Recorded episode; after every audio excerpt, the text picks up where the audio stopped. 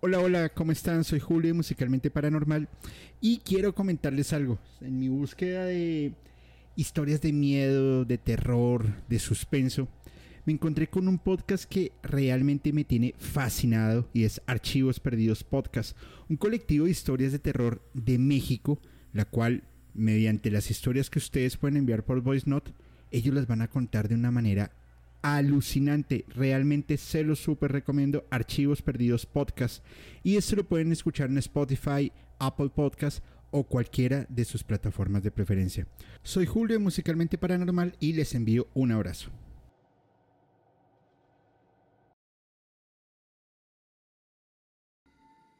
Muy buenas noches y bienvenidos todos a Musicalmente Paranormal. Quiero iniciar hoy con una historia Interesante. En los oscuros pasillos de una antigua mansión se ocultaba una logia secreta cuyas actividades estaban envueltas en misterio y temor. Aquellos que deseaban unirse a esta logia debían enfrentar un ritual de iniciación que desafiaba su resistencia mental y sobre todo su resistencia emocional. El ritual comenzaba en una sala subterránea, iluminada solo por tenues velas que proyectaban sombras inquietantes en las paredes de piedra. Los aspirantes a miembros eran recibidos por los líderes de la logia, vestidos en túnicas oscuras y con máscaras enigmáticas que ocultaban sus rostros. Los iniciados eran instruidos a permanecer en silencio absoluto mientras eran conducidos a través del laberinto de aquel lugar. Sus pasos resonaban en la oscuridad mientras avanzaban hacia una cámara central donde una figura encapuchada les esperaba junto a un altar adornado con extraños símbolos. En el altar se encontraban objetos perturbadores, una daga, antigua, un cáliz lleno de un líquido oscuro y un viejo libro encuadernado en piel humana. Los líderes de la logia instruían a los iniciados a realizar una serie de tareas inquietantes, desde recitar antiguos juramentos hasta enfrentar sus miedos más profundos en un juego de verdad y desafío. La prueba culminante del ritual implicaba que los iniciados debían mirarse a un espejo antiguo colocado en la pared.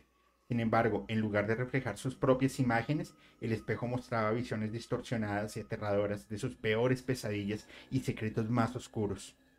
Algunos decían que el espejo podía leer sus pensamientos y mostrar sus culpas más profundas. A medida que el ritual avanzaba, los iniciados eran empujados, al límite de su resistencia emocional, enfrentando sus peores temores y sometiéndose a pruebas de coraje y determinación. Los que sobrevivían al ritual eran considerados miembros plenos de esta logia, pero su mirada reflejaba una mezcla de terror y desconfianza, ya que sabían que habían cruzado una línea hacia lo desconocido y lo macabro. La historia de este siniestro ritual de iniciación se transmitía en susurros por aquellos que se atrevían a hablar de ello, alimentando la leyenda de la logia secreta y el terror que rodeaba sus actividades en las sombras. Muy buenas noches a un nuevo capítulo de Musicalmente Paranormal y sean todos bienvenidos en esta noche. Y hoy con un gran, gran, gran invitado, un gran amigo de la casa, que es mi buen amigo Alberto Acosta. Alberto, ¿cómo estás?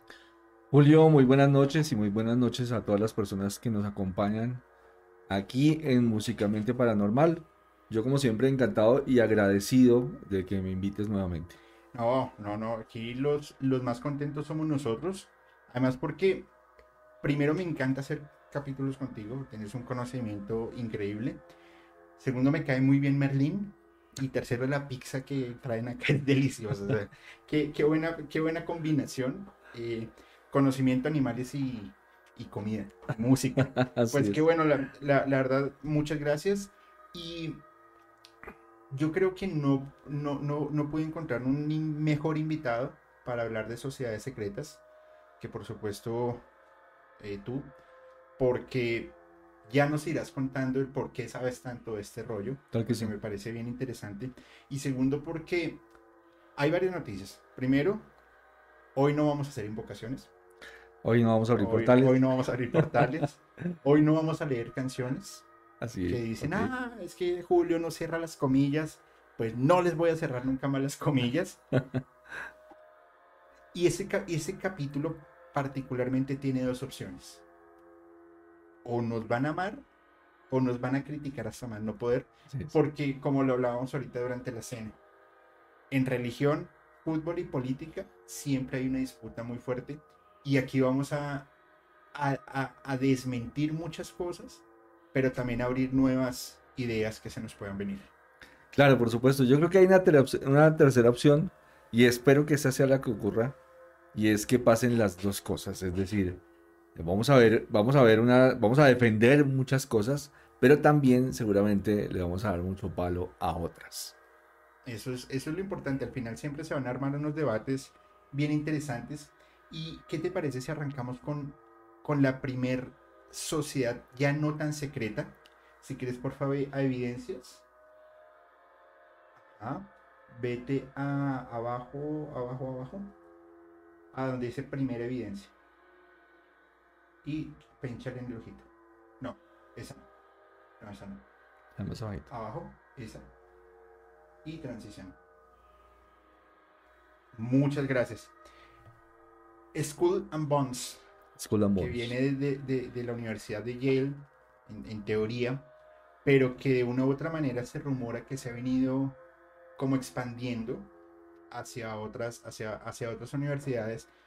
Y no es secreto que no solamente en Estados Unidos, sino en muchas partes del mundo hay muchas logias, hay, hay muchas em, como grupos de conocimiento. Sin embargo, aquí particularmente, en teoría puede participar cualquier persona, no necesariamente tienes que tener dinero, pero sí tienes que tener un conocimiento o algo que tú puedas aportar. Así es. Generalmente ese tipo de logias es para cumplir un mandato, es para cumplir algo que ya has venido trabajando durante tiempo, es para hacer algo, ¿cierto? Cierto.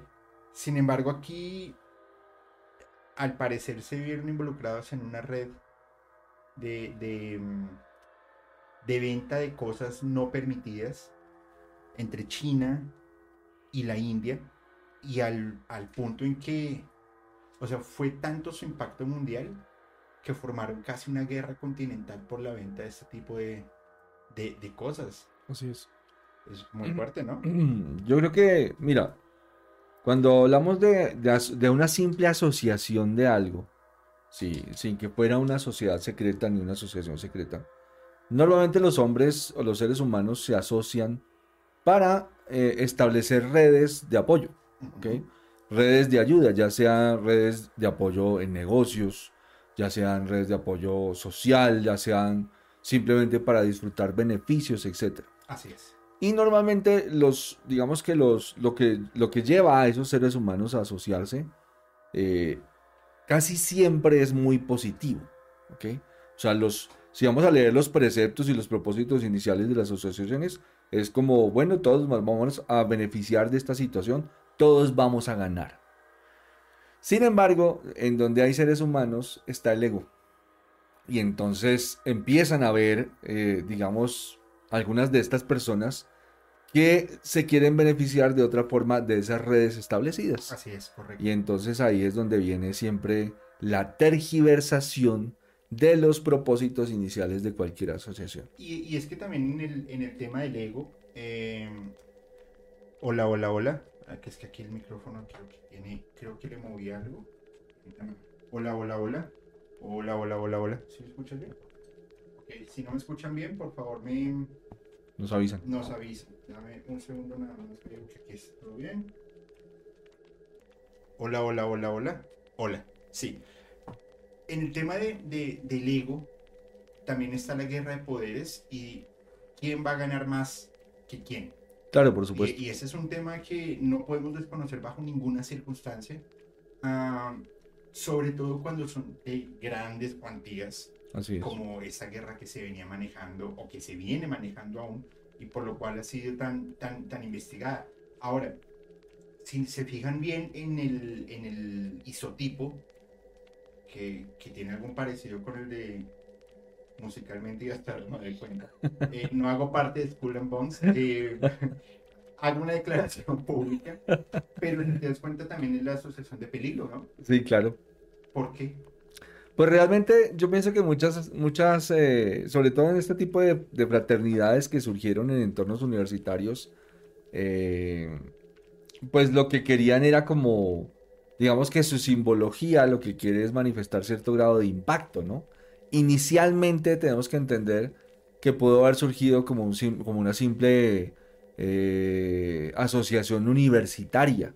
Y pues nosotros sabemos que las fraternidades universitarias pues quieren generar impacto, quieren sentirse los, los, importantes, los, eh, y seguramente eligieron inicialmente algo que podría llegar a generar un, gran impacto. ¿Y por qué no una calavera con unos huesos que digamos que en, el pasado pues era reconocido como, eh, digamos que ese es el símbolo de la piratería, ¿no?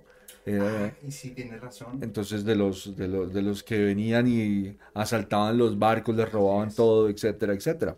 Entonces, me parece que tiene un trasfondo bastante rebelde inicialmente, ¿cierto?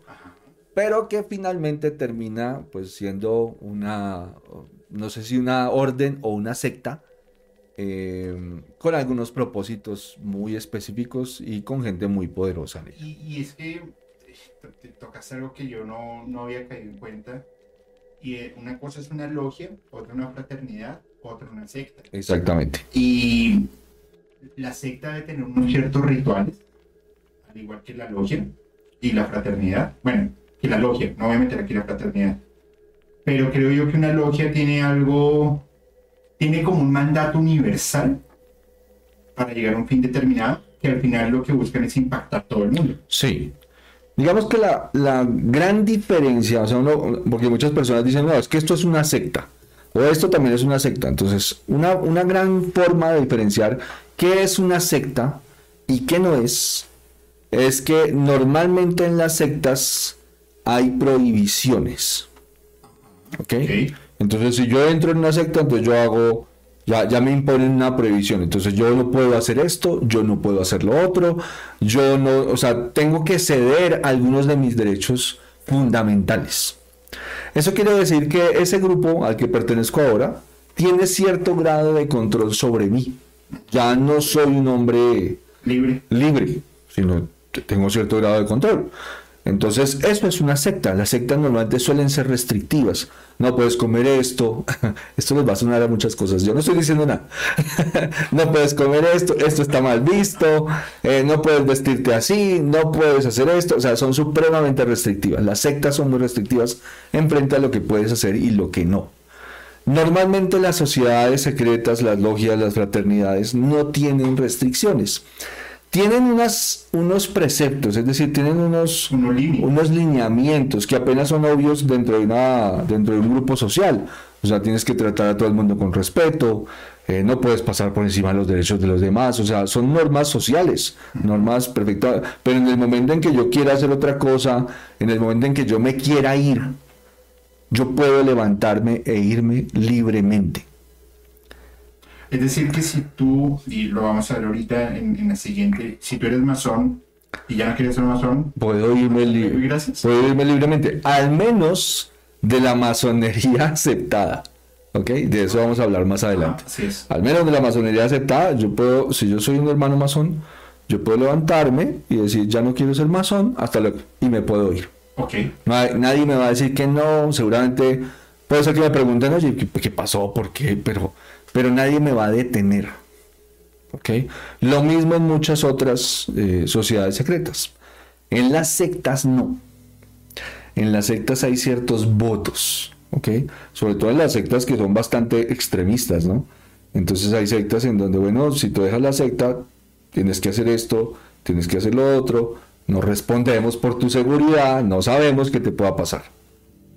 Así por los buenos. Exactamente, entonces ahí lo dejamos a tu libre albedrío si te quieres ir o te quieres quedar. Oye, no pregunté, ¿sabes por qué el 322? No estoy muy seguro acerca del 322. De hecho, los Skull and Bones no son una no son uno de los grupos que he estudiado a fondo. Es decir, lo conozco desde, desde lo externo. Entiendo que a ese grupo pertenecen gente muy poderosa y que mueven muchos hilos.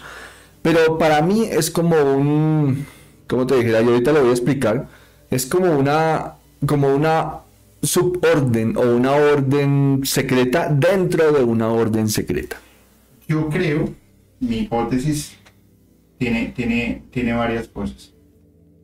La primera es que siempre hay una representación del número 3. Ajá, sí. El 3 es un número, no sé si un número maestro. Es un número sagrado. Es un número sagrado. Sí. El que es un número maestro es el 7. Exactamente. ¿Y 3 más 2 más 2? Es cierto. es 7. Entonces, Están el- representando algo que yo creo además que debe tener tres niveles. es, es muy probable, sí. Si El- el- por favor. El, díganos. el 3, el 3 es un número sagrado, es un número... ¿Por qué es sagrado? Porque es el primer número que se puede representar geométricamente. Así es. ¿Ok? Entonces por eso se le considera un número sagrado. ¿Y cuál es la representación geométrica del 3? Pues el triángulo.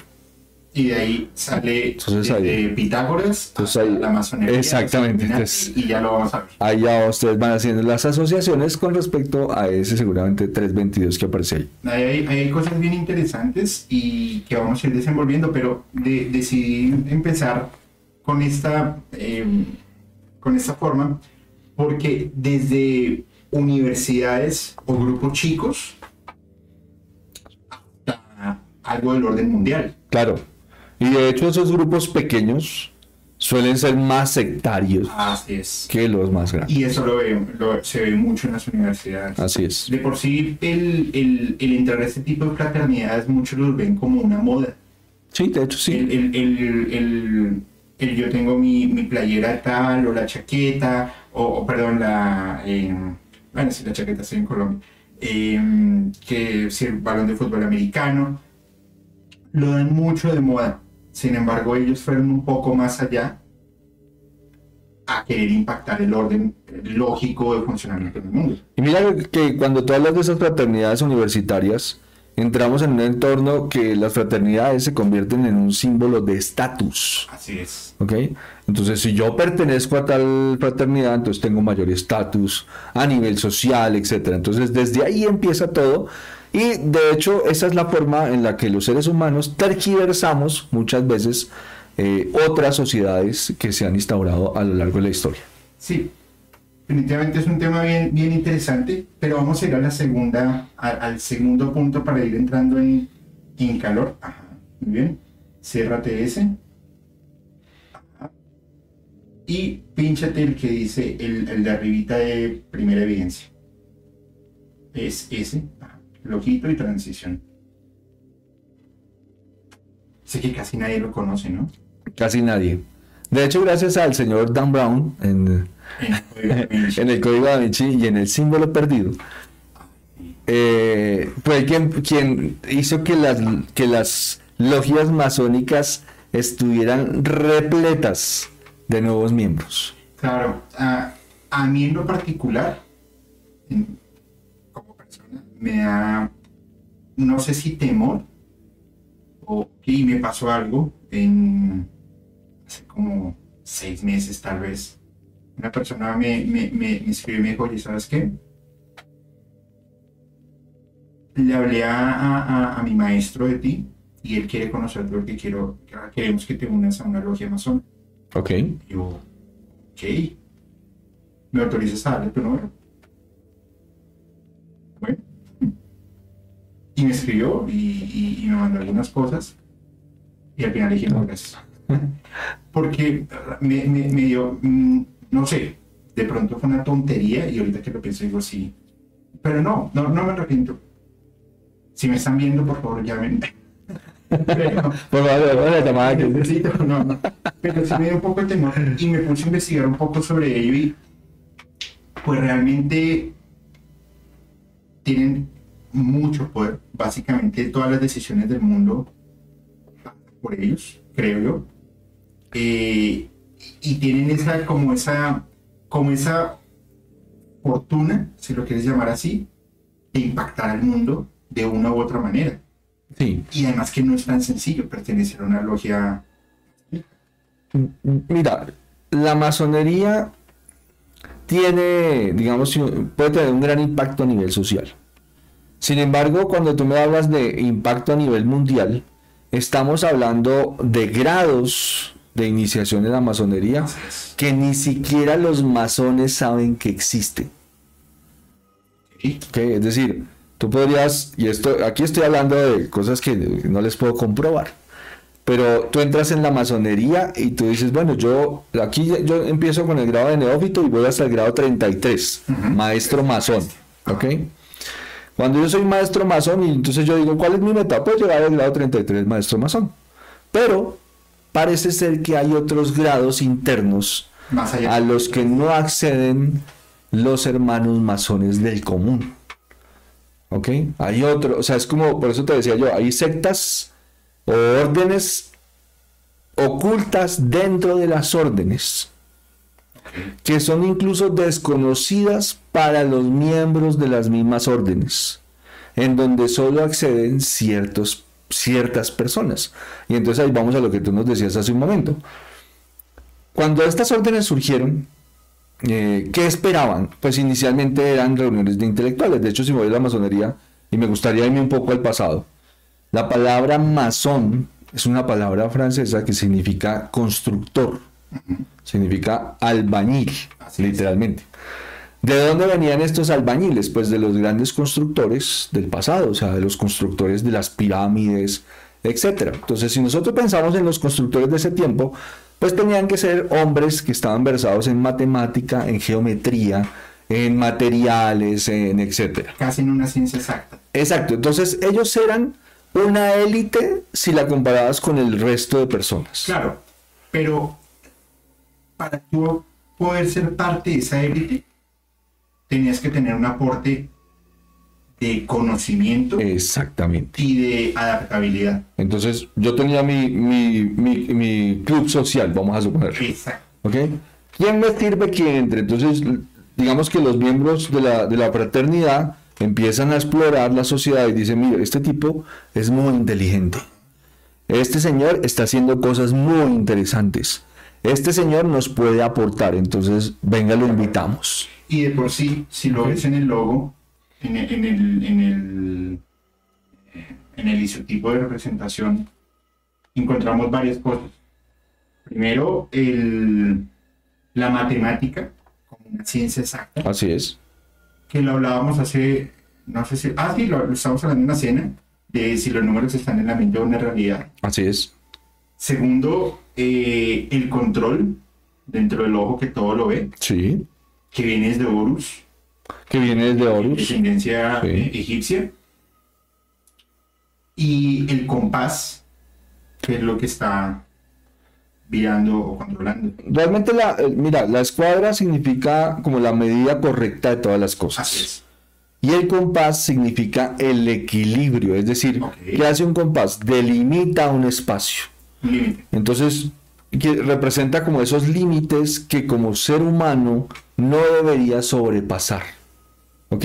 Para seguir siendo un humano equilibrado y armónico. Por supuesto. Sin embargo, acá, acá hay un tema bien, bien importante. ¿Has escuchado a Matt Groening, el productor de Los Simpsons? Sí, sí. si quieres para tener evidencias, por favor. Eh, ten, cer- em, cierra esa, el- la que tienes, a- esa, ciérrala y ábrela de arriba. Todavía no le transición. Ábrela Y déjale. No le des transición, todavía no. Matt Groening, eh, productor de Los Simpsons, y pues ya todos sabemos las famosísimas predicciones de Los Simpsons. el nombramiento del presidente de Cabello Naranja, Así es. eh, apagones, recesiones, sistemas económicos, eh, inteligencia artificial, Así es. invasiones alienígenas, hay un montón. Mark Groening se, se menciona que es eh, Frank Mason. Ok. Entonces, para los que no, no, no lo creen o los que dicen es solamente conspiración y no tiene nada de realidad, pues los Simpson han predicho muchas cosas.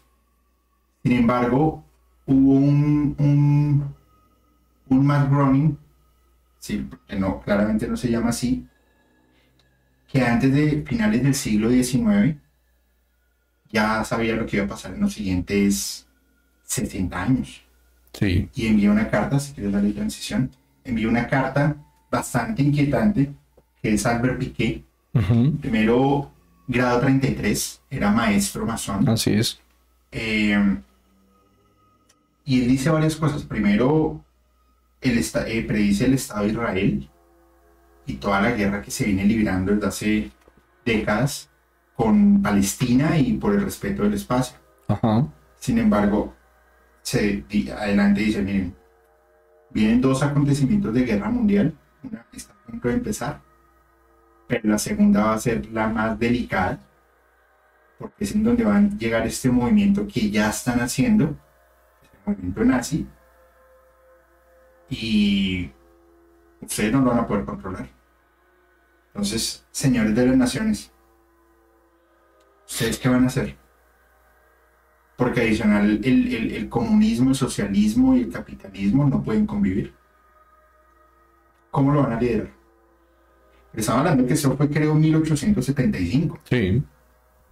Y la Segunda Guerra empezó en los 20.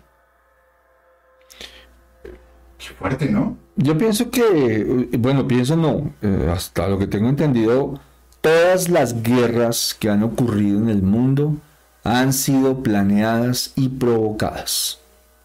Por supuesto. Eh, es decir, uno podría decir, bueno, ¿y quién gana en una guerra? No, hay dos bandos, nadie gana. Siempre hay un tercero que gana. Siempre hay alguien que se está lucrando de una guerra. Siempre hay alguien que se está llenando de poder. Siempre hay alguien que va a terminar siendo poderoso. Después de una guerra. Y normalmente es un tercero que no está involucrado en la guerra. Pero él ya lo había advertido y había dicho, eso va a suceder. Ajá, sí. Y lo tildaron de loco y de lo que quieras. Lo inquietante es que él también predijo la Tercera Guerra Mundial, Eh, Sí. que era contra el Estado Islámico. Es, o era, no sé, no tengo una bola de cristal para saberlo.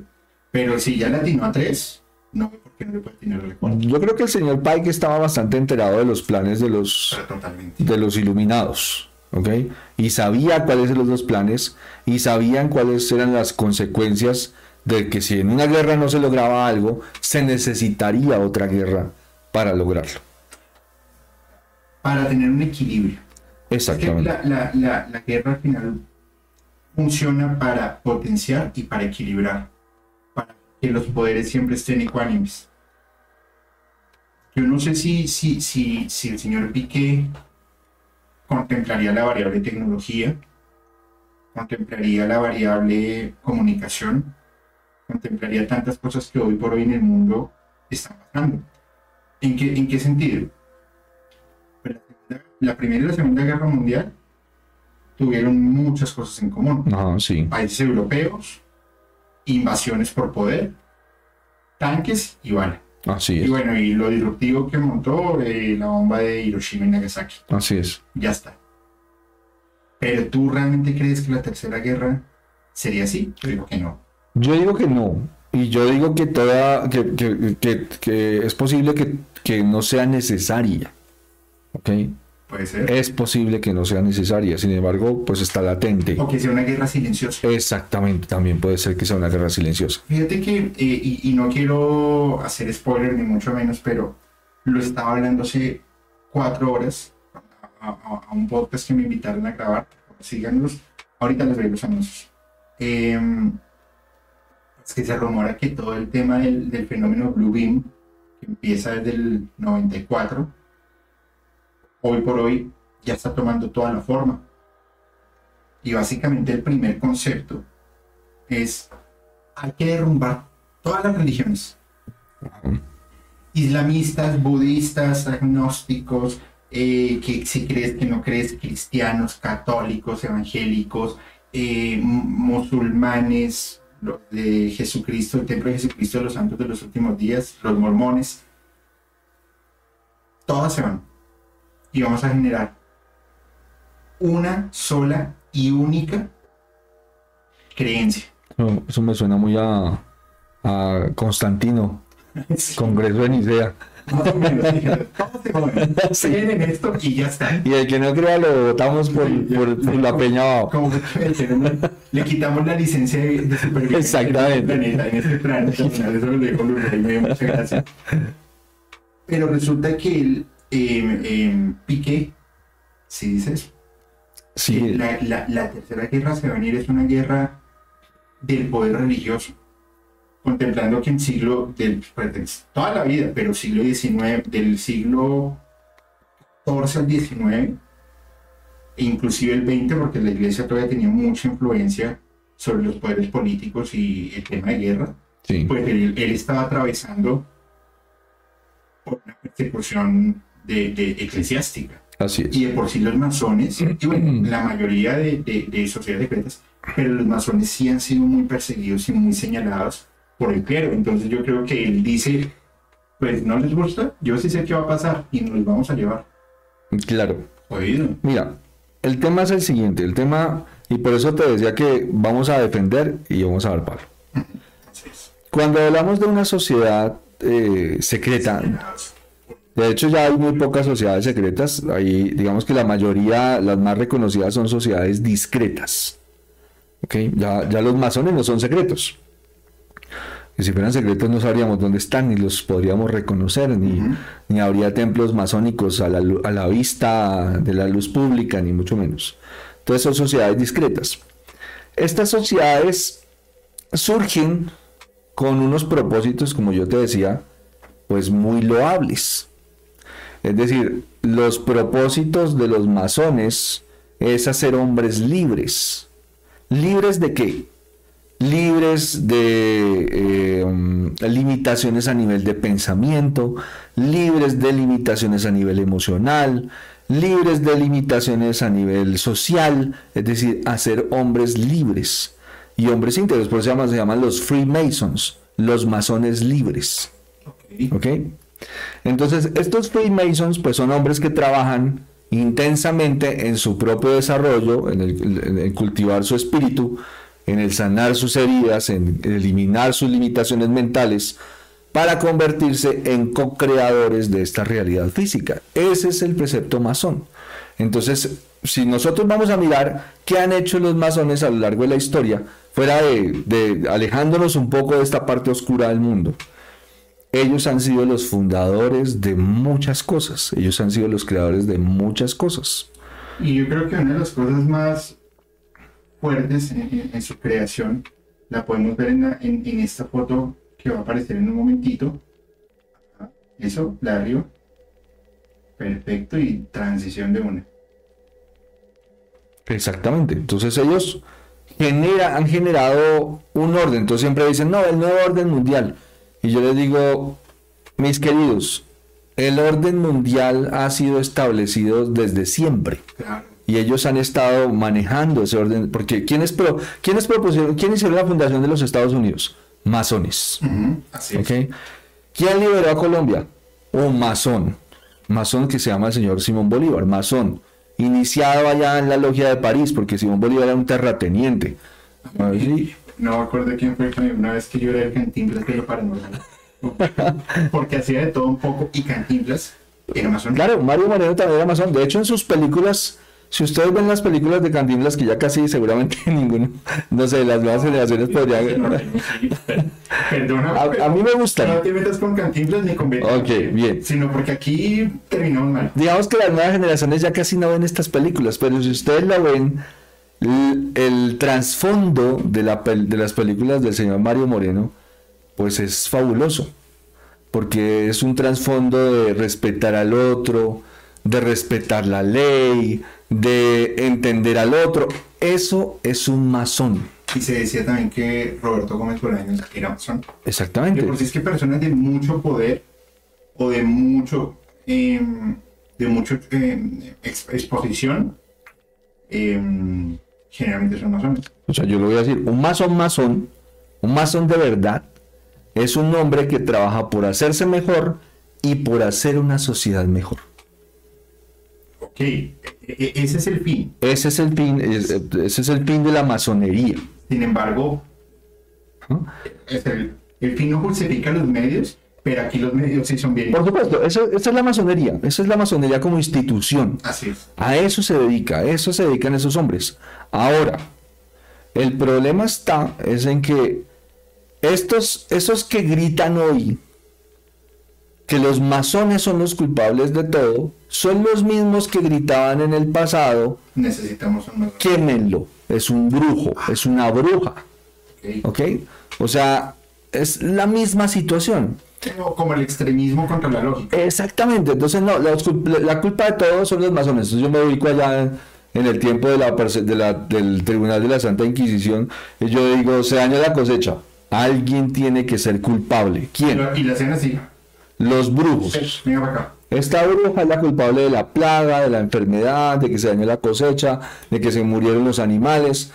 Es exactamente lo mismo. Entonces, digamos que instaurar una persecución eh, y decirle que los masones son los culpables de todo o los Illuminati son los culpables de todo, yo digo que es un error que ya cometimos en el pasado. Claro, y bueno, lo que pasa es que nadie es capaz de asumir la responsabilidad de sus propias cosas y de saber que entre nosotros mismos estamos destruyendo y no estamos, no estamos creando. Lo que pasa es que cuando una persona, todos estamos en un, entre 100, vamos a un grupo de 100 personas, Sí. y una persona por X o Y motivo se destaca y la elevan ¿Mm? y dicen, sigan el ejemplo de esa persona. Sí. Un grupo de personas va a decir, sí. Y empiezan a ver qué hizo él de diferente que pues, claramente yo no hice porque él está allá. Y empiezo a trabajar para llegar allá. Sí, así es. Va a haber otro grupo que son neutros. Dicen, ok, yo sigo con mi vida normal. Así es. Pero muchas veces hay un grupo grande que dice, ¿por qué él sí y yo no? Entra el ego, Así. entra el poder y ya está. Imagínate, imagínate ese ejercicio de todos los que estén conectados en este momento. Nos llaman a una, a una mesa redonda, eso es muy templario, pero nos llaman a una, Sí. a una mesa rectangular. Nos dicen, bueno señores y señores, señoras y señores. Vamos a empezar a- a imprimir el dinero ya vamos a dejar de transar en trueques, que vende un chivo y no. Vamos a hacer imprentas. Y ustedes van a diseñar el billete que va a predominar en el mundo. Ajá. Y la denominación más sencilla, el número uno, el dólar. El dólar. Imagínate que empiecen a imprimir, pasan los años y yo me siento acá y digo, mi tatara tatarabuelo estuvo en ese grupo que decidió, no estoy diciendo que eso haya sido así, ¿no? Sí, sí, entiendo. Eh, el ejemplo es, yo, o sea, mi tatarabuelo estuvo en ese grupo que diseñó el billete del dólar, donde está la pirámide, el ojo de Horus, que todo está abierto, Ajá. y es la representación de que todo lo que está pasando pasa por mi familia. Sí. Te guste o no te guste, maestro. Así de fácil. Sí. Y de hecho, si lo piensas, ¿quiénes, quiénes deberían ser los, los que gobiernan? Es decir, eh, y esto, esto es muy humano. Claro. Esto es muy humano. Tú estableces un grupo para hacer una tarea determinada. Vamos a suponer que estamos en un grupo de estudio, vamos a hacer una, tenemos que un objetivo determinado. ¿A quién eliges? Siempre van a vas a elegir un líder. Normalmente el líder que, la que las personas eligen es la persona más capacitada para hacerlo. Así es. Entonces, cuando se generaron estas, estas órdenes secretas, ¿quiénes eran los que estaban ahí? Los más capacitados.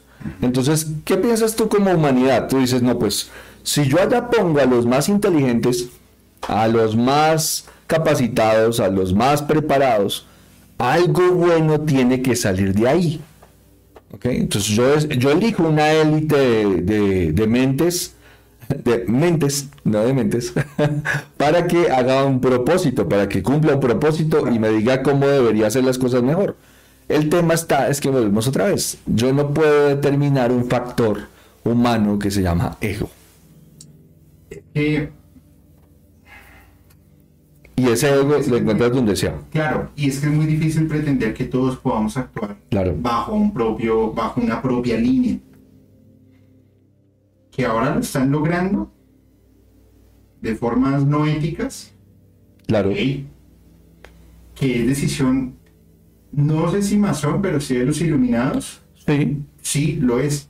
Pero aquí es donde entra algo interesante. Y es que este, este, este loco Piqué em, empezó desde su gran, desde su grado maestro, Sí. a combinar todo el tema del ritualismo y el esoterismo. Ujú. Y, y, bueno, empezó, no, ya eso se hacía. pero él es como el que, el que más lo logra evidenciar, porque hay, hay de dos. Cuando lanza estas cartas, estos documentos, hablando sobre estas guerras, dijeron, es brujo. Sí. Y está haciendo alguna invocación para adivinar. Yo no creo que sea así. Claramente eso ya venía preparado. Pues muy probablemente. Claro. Y, y por eso hacía esa referencia con Matt Groening. Ah, simplemente está diciendo lo que, ya, está preparado. sí. Y que lleva años. Sí, porque yo pienso que ya en este, en este tiempo, tecnológicamente hablando, eh, se tienen algoritmos que pueden llegar a predecir el futuro. Sí, sí. A las que no tenemos acceso nosotros. ¿Ok? Pero hay algoritmos que pueden predecir el futuro. Por eso las inteligencias artificiales. Exactamente. Entonces es posible que haya algoritmos que existan desde hace muchos años que puedan predecir acontecimientos, de acuerdo al, al comportamiento de las masas, y a eso se le llama ingeniería social.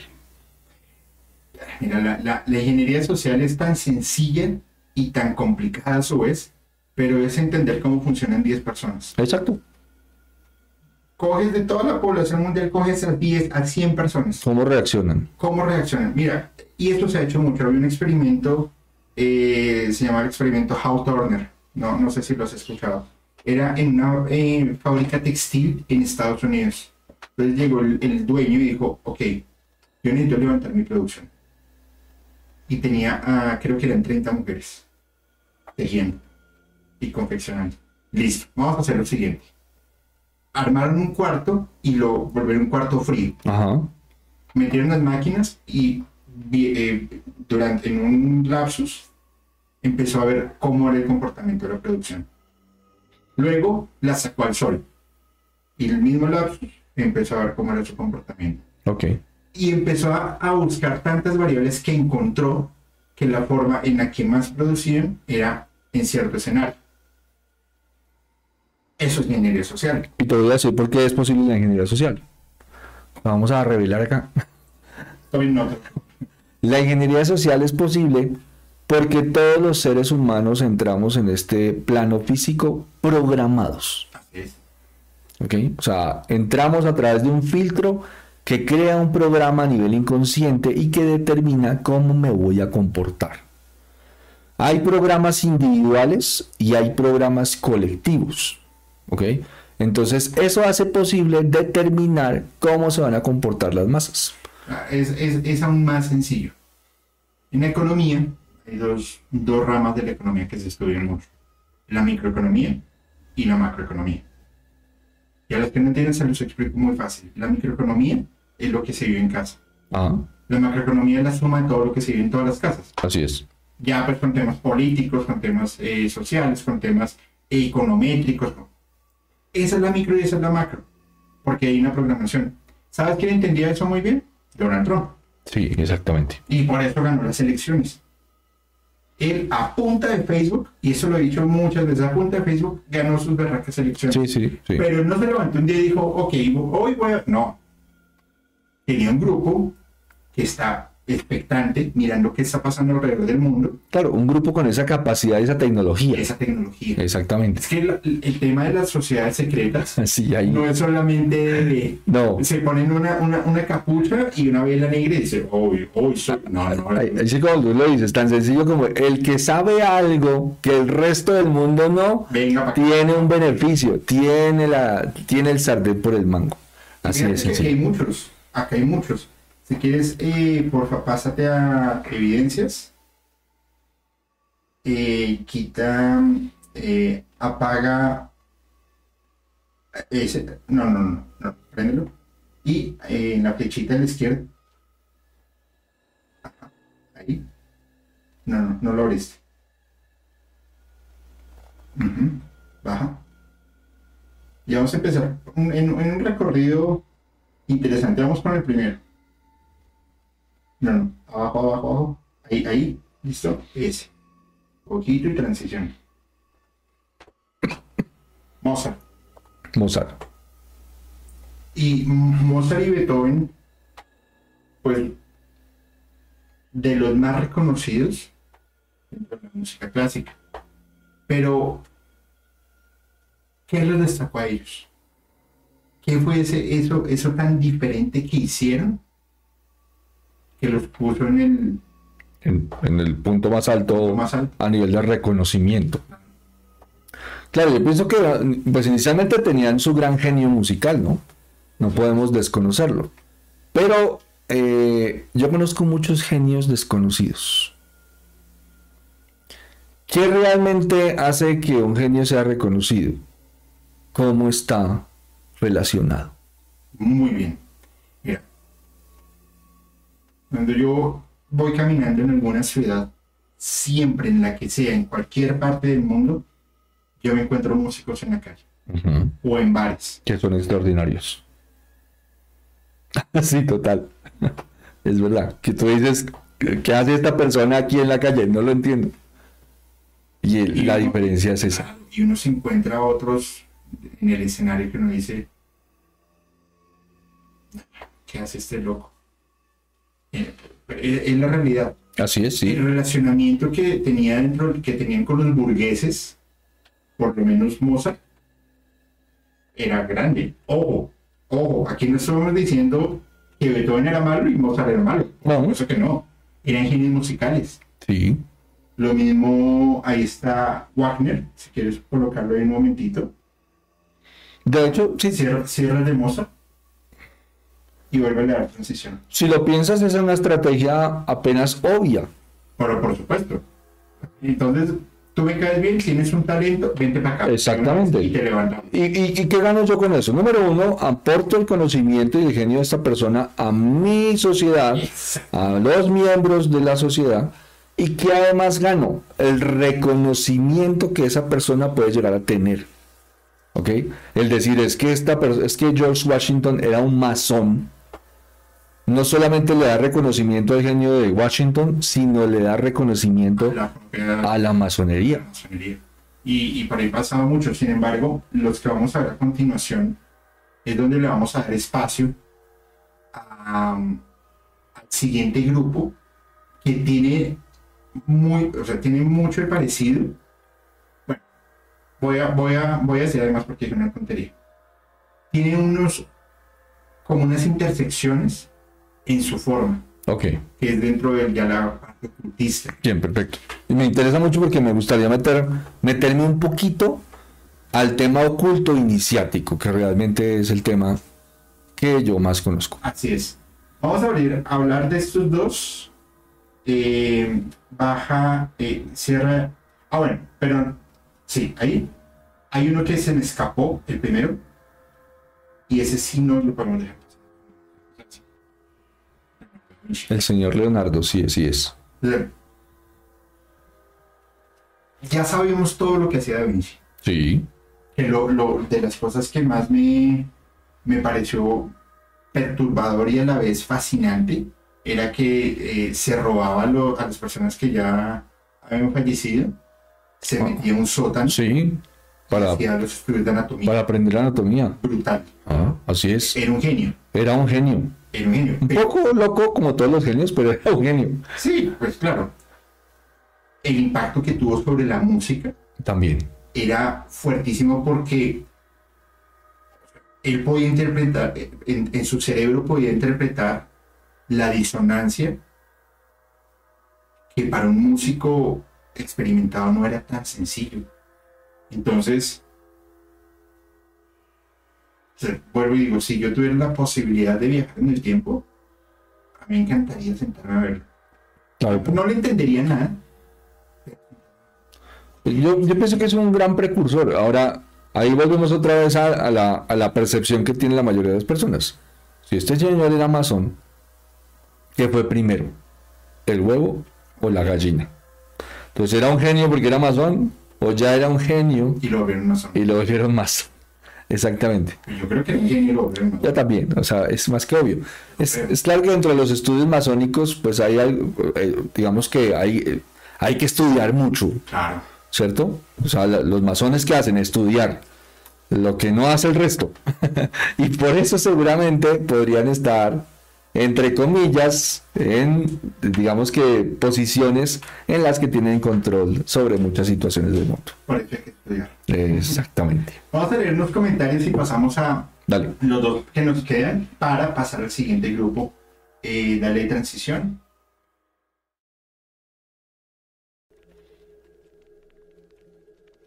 Ahí tenemos el, el Niccolo supuesto- Paganini. Niccolo Paganini, supuesto pactado, y que por eso tendría tan altas virtudes. De por sí, lo, lo- lo hemos mencionado en varios capítulos, tendría que tener un sexto dedo Sí, para poder tocar el violín de una forma tan, tan virtuosa. así es. Ahora vamos a ver eh, la, la- la segunda fotografía, porque ya estas historias las he contado, no, no, no las quiero repetir, que es la de Tartini. Giuseppe, eh, no, no, no salió, no le, no le escuchaste el ojito. Ahora sí. Giuseppe Tartini. Ok, ok. Estaba durmiendo, tuvo un sueño bastante raro, en donde supuestamente se le acercaba el diablo, tocaba el violín, una melodía Ah, sí, brutal, sí. se despierta de choque y empieza de una, y es la sonata del diablo, Sí, que adicional lo que él decía es que no se parecía absolutamente en nada que no le llevaba ni a los tobillos a lo que él a había lo que escuchado. había escuchado. Sí, así es. Y es una genialidad. Sí. Dime. ¿Qué pasa con el audio? ¿Se dañó? A ver, a ver, hola, hola, hola. Hola, hola. Hola, hola, ¿nos están escuchando bien, por favor? No sé qué sucedió. A ver, regálenme un segundito, porfa. Sí, bueno, dijimos paranormal y ya. Y ya empezó. A ver, vamos a ver. Eh, ¿Qué tiene el audio? No sé qué tiene. ¿Alguna interferencia? ¿Alguna? ¿Un eco? ¿Tenemos eco? Mm, ya sé por qué puede ser. Cel se escucha bien, dice. Eh, dice Elizabeth también. Gaps dice que se escucha bien. Bien. Yo, los, yo sí los escucho bien. Hay- un tema del cuarto. De hecho, no, parece ser que el, el tema es que en, en internet, o sea, vamos, estamos transmitiendo voz sobre IP. Y pues la red tiene mucho que ver. Entonces, en algunos casos, en sus conexiones pueden haber retardos, pueden haber situaciones que hacen que se escuche eco, pérdidas de paquetes que hacen que se escuche entrecortado, pero no necesariamente todos están escuchando el mismo efecto. Vamos a hacer lo siguiente, Entonces, eh, no se le parecía nada a, Sí. a lo, a- a- a lo que, a lo que él tocaba. Entonces, aquí es donde damos paso, vete a, a evidencias, porfa, donde damos paso al- a, la, a la otra orden de la que queremos hablar el día de hoy, que son los templarios. Vamos Sí. a dejar el tema de la masonería aquí en un punto abierto y ya vamos a encontrar esta intersección con los templarios que me parece tan interesante y de paso también con los iluminados. Estamos en los templarios, ¿no? Ajá, Eh, Abre los templarios. enemigos, amigos, hay de todo, no sabemos. Lo vamos a dejar ahí en el medio. Eh, muy bien. Los templarios. Los caballeros de la orden del templo. Inicialmente su, su, como que su gran misión era el proteger, el proteger los secretos. Así es. Y en las cruzadas, pues sí que tenían su, pues su, su gran muestra de carácter y de poder. Sí, eran, eran, digamos que, guerreros. Claro, O sea, era- estábamos hablando de, de personas que estaban versadas en armas. Eran soldados. pero lo que protegían era, no era un territorio precisamente. Inici- inicialmente ellos no tenían mucho poder. No tenían poder. Así es. Eh, ellos se ofrecen como, un, como una fuerza, de hecho era una pequeña fuerza, una fuerza militar para proteger los caminos. Pero, eh, ¿a dónde los llevó esto? Esto los llevó a, eh, a que fueran, empezaran a ser de gran importancia para muchas personas que tenían mucho poder. Entonces, como estas personas tenían mucho poder, empezaron a tenerlos dentro de sus afectos. Entonces decían, ah, mira, tenemos una orden militar, tenemos unas personas que nos protegen, tenemos unas personas que están entrenadas, o sea, era una orden con gran impacto para los nobles de esa época. ¿ok? Así es. Y entonces el que tenía el favor de los nobles, que tenía? También tenía poder. Pero lo que pasa es que todos buscan el poder. Va- partamos de ahí. Así es. En este caso, el, el- el clero, que tenía aquí una, una leve evolución y después una involución bárbara, les decían, ok, necesitamos proteger lo que son nuestros secretos. Entonces es donde empieza eh, que tenían que proteger el cáliz sagrado, Claro, el arca de la alianza, pero eso no estaba documentado. es decir, inicialmente era una, una fuerza militar que protegía personas. Así es. se hicieron el favor de los de los de las personas poderosas y estas personas poderosas se lo recomendaron a otras personas más poderosas. Y entonces hasta que el Papa los llamó y les dijo, vengan para acá, yo necesito una fuerza militar de élite que me ayude a proteger mis secretos. Y entonces ellos se ubicaron bajo lo que se conoce hoy el templo de Salomón. que era la mesa, la, la- la mesa esmeralda del rey Salomón. Exactamente. Entonces parece ser que ellos hicieron excavaciones ahí y encontraron tesoros que no habían sido descubiertos. Tú imagínate nomás encontrar el cáliz donde, que no se menciona en la Biblia, El, sí. el arca, el, el arca sagrada de la alianza, la piedra filosofal de los alquimistas. Claro, ahí tenemos el Santo Grial, la piedra filosofal, Sí. el Arca de la Alianza, o sea, Yo no sé cuál de los objetos era más valioso, pero, pero ellos lo, lo, lo, lo van protegiendo a medida que va pasando el tiempo, pero después empiezan con, con, con prácticas bastante raras. Si quieres, vete a... a ver, déjale, déjale. Con prácticas raras que hoy por hoy pues se siguen teniendo en cuenta. Y se vuelven, se desvirtúan las unas a las otras. Es que es lo controversial de este asunto. a mí me parece que realmente ellos sí tenían sus prácticas y, y me parece que a lo último, ese tema de las creencias fue un florero de Llorente. Lo que realmente llegaron a tener los, los, eh, los caballeros del temple fue demasiado poder económico. O sea, ellos empezaron a manejar el dinero, empezaron a proteger las grandes fortunas, empezaron a prestar dinero, empezaron a generar intereses y entonces se llenaron de dinero.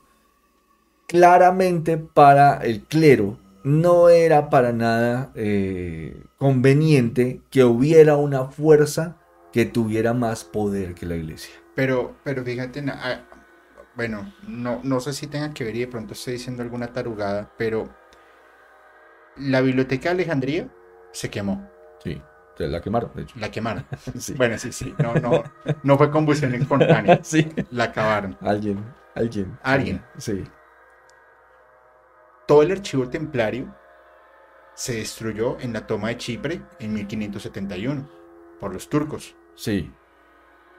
Qué coincidencia, ¿no? Mira, En donde se guardan los grandes secretos. O sea, ¿por, por qué no se toman el Vaticano? Mira, los persiguen porque tienen más poder que la iglesia. Claro. Pero en esa persecución que buscaban, pues erradicarlos de la faz de la tierra, como muchas veces es ya ha pasado en, esta- en la historia. Y erradicarlos y recuperar los tesoros de los cuales eran guardianes. Pero estos señores, pues ya tenían una estructura bastante, eh, digamos, eh, Grande. grande, como para poder haber sacado todo eso y habérselo llevado. ¿ok? Entonces ahí, se- ahí empiezan las, las teorías de a dónde llevaron el arca de la alianza, a dónde llevaron el santo grial, qué era el santo grial, qué era el arca de la alianza, y que nunca se pudo encontrar y que estuvo en manos de los templarios. A pesar de haberlos borrado a la mayoría, eh, esos tesoros no llegaron nuevamente A, Ah, donde tenían que a llegar. donde tenía, bueno, a donde, no sé si a donde tenían que llegar. De donde salieron, creo yo. Exactamente, de donde salieron. Me, me hiciste acordar mucho de la película de Indiana Jones, de Así. El Arca. Del- el arca perdida. el- de- sí, del arca Cuando, cuando llega a la cueva y se encuentran al templario ya perdida. Todo viejito. viejito sí. protegiendo, porque ellos eran leales. Ahí quiero enviar un saludo súper enorme a Cristina. Cristina Marburger. Marburger.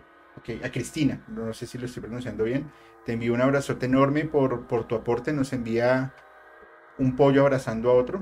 Eh, muchas gracias, en serio, gracias, gracias porque eso nos permite crecer, avanzar, pagarle a Alberto, algún día te pago, eh, y, y, poder seguir en esto, en serio, mil y mil gracias. Esto que dice Reina, yo convivía mucho, yo convivía mucho con varios, pues tenía un novio masón académico y era líder de todo aquí en Monterrey. Qué buena onda. Oye, pásate por favor las evidencias, porque es que aquí es donde empieza lo, lo raro del asunto. Resulta que en... ¿Cierra ese? No, no. El, el, ajá, y abre el de arriba. Jackson Molay. El maestro, sí. Que era el, gran, maestro.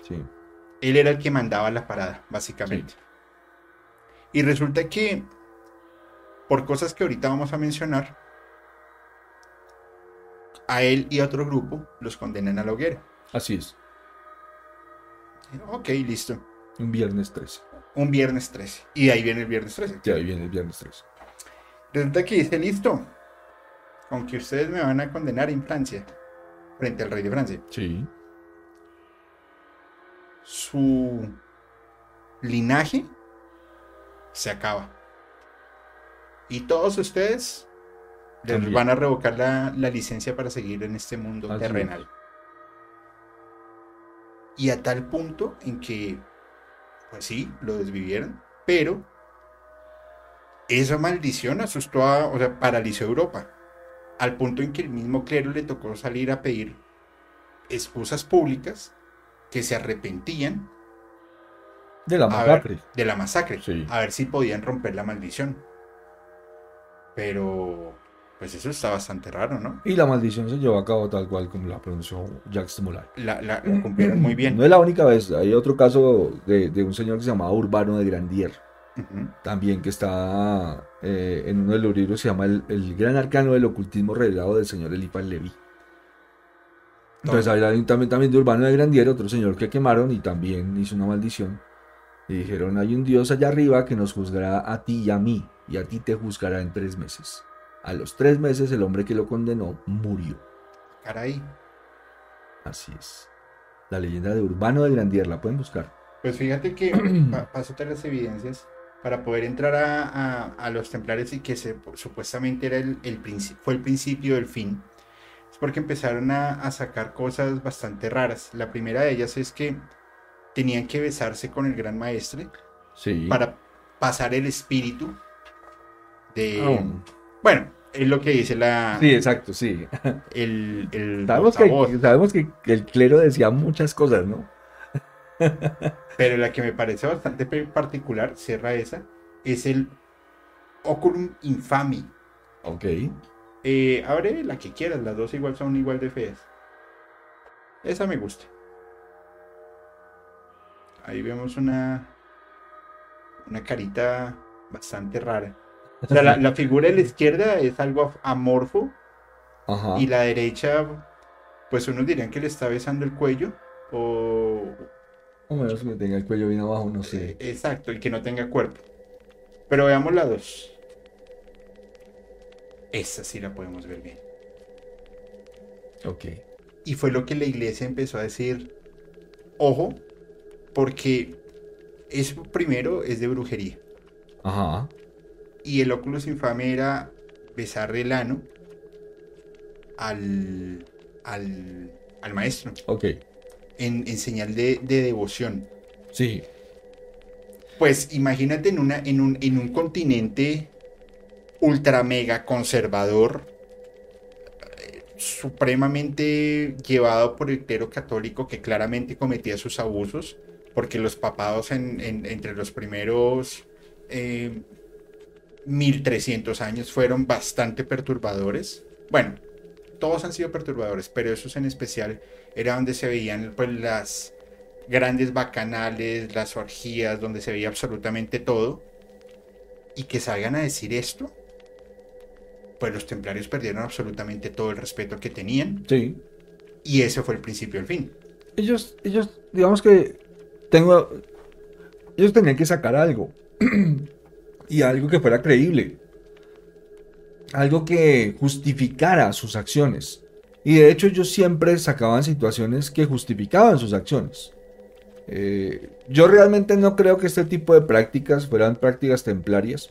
Obviamente en una fuerza militar eh, hay cosas que pasan, ¿no? O sea, eso no es, eso no es, no es un secreto para nadie. Es decir, Ah, no es el secreto de la montaña, puede ser el secreto de la barraca o el secreto...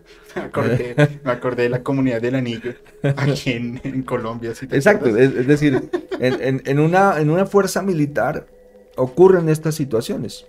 Y seguramente eh, en, tiempos antiguos también ocurrían estas situaciones, sobre todo cuando tenemos eh, eh, batallones de fuerzas militares de solo hombres, pues muy seguramente ahí pues muchos podrían estar en... Pero mira, de, las cosas como son. Así de sencillo. Y por favor, si alguien lo, lo ofendo, créanme que no lo hago con, ese, con esa intención, por favor. Pero esto sí se ve en el clero. Sí, claro, por supuesto. Se ve en el clero, se ve con, con personitas, se ve entre los mismos eh, pues, pues, sacerdotes, entre los practicantes, los monaguillos. pues se ve. lo vas a ver en todas partes. Claro. Porque en todas partes son humanos. Por supuesto. Es decir, ellos lo veían como, una, como prácticas aberrantes y sabemos que no lo son. No lo son. En, este tiempo, cualquier tipo de práctica de, este carácter es apenas normal. Pero ellos obviamente tienen sus reglas y por eso hacen que no se vea normal. Lo que, claro, es que lo normal como sociedad global o macro no necesariamente debe ser lo normal para organizaciones. Claro. Porque tú imagínate un, no sé, a nosotros nos representan los presidentes de los países. Sí, así es. Y pues, que un presidente, es más, le pasó al presidente morenito de, de, este país de las estrellitas azules y rojas, que decían que su esposa es un eh, transgénero. Sí, ok. Entonces la, la sociedad conservadora dirá, Ay, pero ¿por qué, nos, o sea, ¿por qué nos va a representar una persona que su esposa es un transgénero? Pues, normal. Normal. Pero para ellos no. Entonces imagínate que en esto, pues claramente no lo era normal. Entonces dice eh, Jacques de Molay, de Molay, ok, me van a quemar, van a quemar a mis compañeros, nos han tildado de misógenos, machistas, homosexuales, que ahora me tengo que besar con el otro, ahí les va la maldición y ven a ver cómo sale. Así es, eso fue lo que pasó. Y esta no es una representación, o sea, esto no es una caricatura, eso es. Sí. pues es una pintura, es arte. Así es. Y, ellos tenían que o inventarse algo o agarrarse ya. Ya estamos viendo que, y vuelvo otra vez a, a tiempos del, del, medioevo, en donde estaba el, el, el, el dios astado Cernunos, alguien con la cabeza del dios astado saltando, celebrando el fin de la cosecha dando gracias al Dios de la casa, y ante los ojos del clero estaba Satanás allá saltando con sus dos cuerdos y con sus concubinas que eran las brujas. Entonces nosotros ya sabemos y ya conocemos cuál era la visión del clero de esos tiempos y sabemos que muy seguramente los templarios no habían cometido ninguna afrenta a su fe ni a su lealtad, simplemente necesitaban ser borrados. Pero tocaste una palabra ideal y aquí es donde les pido por favor a todos los que estén viendo el capítulo y a los que lo vean después, si quieren dejar un comentario adelante, pero abran un poco la mente. Aquí vamos a abrir un poco la mente. Cierra, cierra esa, porque es que aquí no le rendían tributo solamente al, al Dios o un Jesús como nos lo pintaban de forma bíblica y muy romantizada, sino a esta deidad de conocimiento, la primera. Ahí, esa y antes de que pases ahí, quiero aclarar algo. Yo no estoy diciendo que los templarios fueran ángeles del cielo. No, no, no, no, no, no eran un pan de Dios. también tenían sus pecados. Eh, eran una fuerza militar. O sea, ¿qué, hacían, ¿qué hace una fuerza militar? Pues acabar con el enemigo. Entonces, si alguien viene y me dice que los templarios eran unas, eran unos... Eh, unas santas eh, palomas. Unas santas palomas, le voy a decir, no, no eran unas santas palomas, están en guerra santa. O sea, cualquier persona que esté en una guerra ya no es, ya, ya está alejado de su esencia divina. Y no era solamente contra, un eje- contra otro ejército. Exactamente. Eran como 12 naciones Sí. que iban persiguiéndolos. Entonces- y ellos eran pocos. Entonces no estoy diciendo, no, es que eran lo máximo, no, no eran lo máximo, eran una fuerza militar, eran una fuerza militar Y con otras estructuras diferentes. ¿no? Y además que no eh, tenían que ser sanguinarios. Claro, Fíjate, por ejemplo, que la, la Guardia Suiza, que son los que protegen el Papa, eh, que son esos que se parece que andarán disfrazados, sí, pasa porque no me acuerdo en cuál papado fue. un- un- el Papa está- estaba siendo emboscado, rodeado, y tenía unos militares suizos justamente, y lo sacaron por unos túneles y lo lograron sacar vivo. Ok. Y eran, creo que eran 12, si mal no recuerdo. Esa historia lo, lo leí hace mucho hay rato. otras número cabalístico el 12. Y. Oye, sí. Y por eso, pues. Se mantuvo la tradición de que el Papa era custodiado justamente por, por esta Guardia Suiza. Así es. Los entrenamientos que les dan a estos militares. o- de- o sea, no, no, es otro nivel, es otro nivel de entrenamiento. Son, son entrenados literalmente para desvivir al que se vaya a acercar, Así es. sin problema alguno. Y eso, así eran los templarios. Claro, pues, Estaban entrenados para eso. por el hecho de que seas, eh, que estés representa, estés cuidando al representante de Dios en la tierra, No quiere decir que no seas un gran guerrero. tienes que serlo. Es que al final eso es un tema de supervivencia. Sí. Entonces, bueno, Bien. vamos a ver. Baphomet, Baphomet. que aquí es en donde se une masonería, templarios y los iluminados. Lo voy a hacer en la pirámide. Así es. por el Dios del conocimiento. Y fíjate que tú ahorita me corregiste algo, eh, porque yo dije, y bueno, y faltaron los niños. Y decías, ah, ah, Los niños Los fueron niños agregados por los satanistas. Exacto, porque era lo que querían ellos, pero, pero Baphomet inicialmente no tiene unos niños a su lado. Está así tal cual lo ven ahí. Y adicional a ello, eh, este Baphomet tiene una estrella no invertida, un pentagrama no Si invertido. lo notan en su frente, tienen un pentagrama con la punta hacia arriba, no está invertido. Así es. ¿no?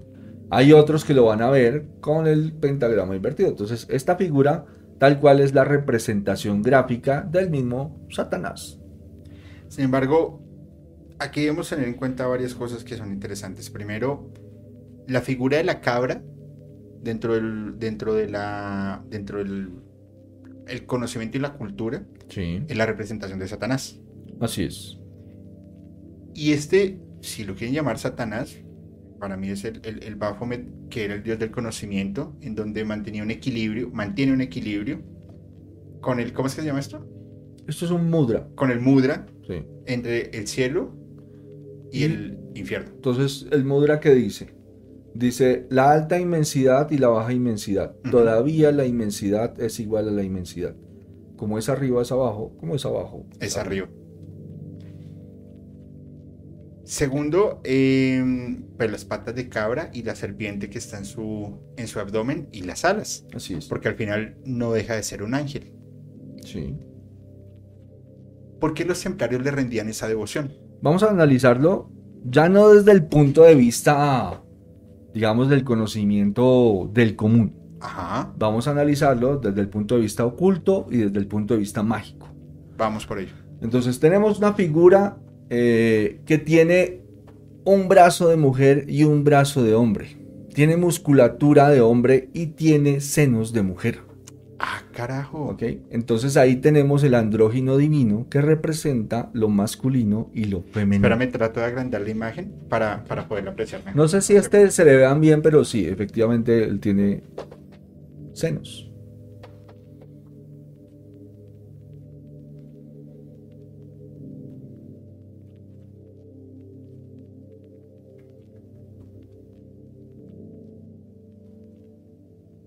Vamos a ver si se puede agrandar un poquito.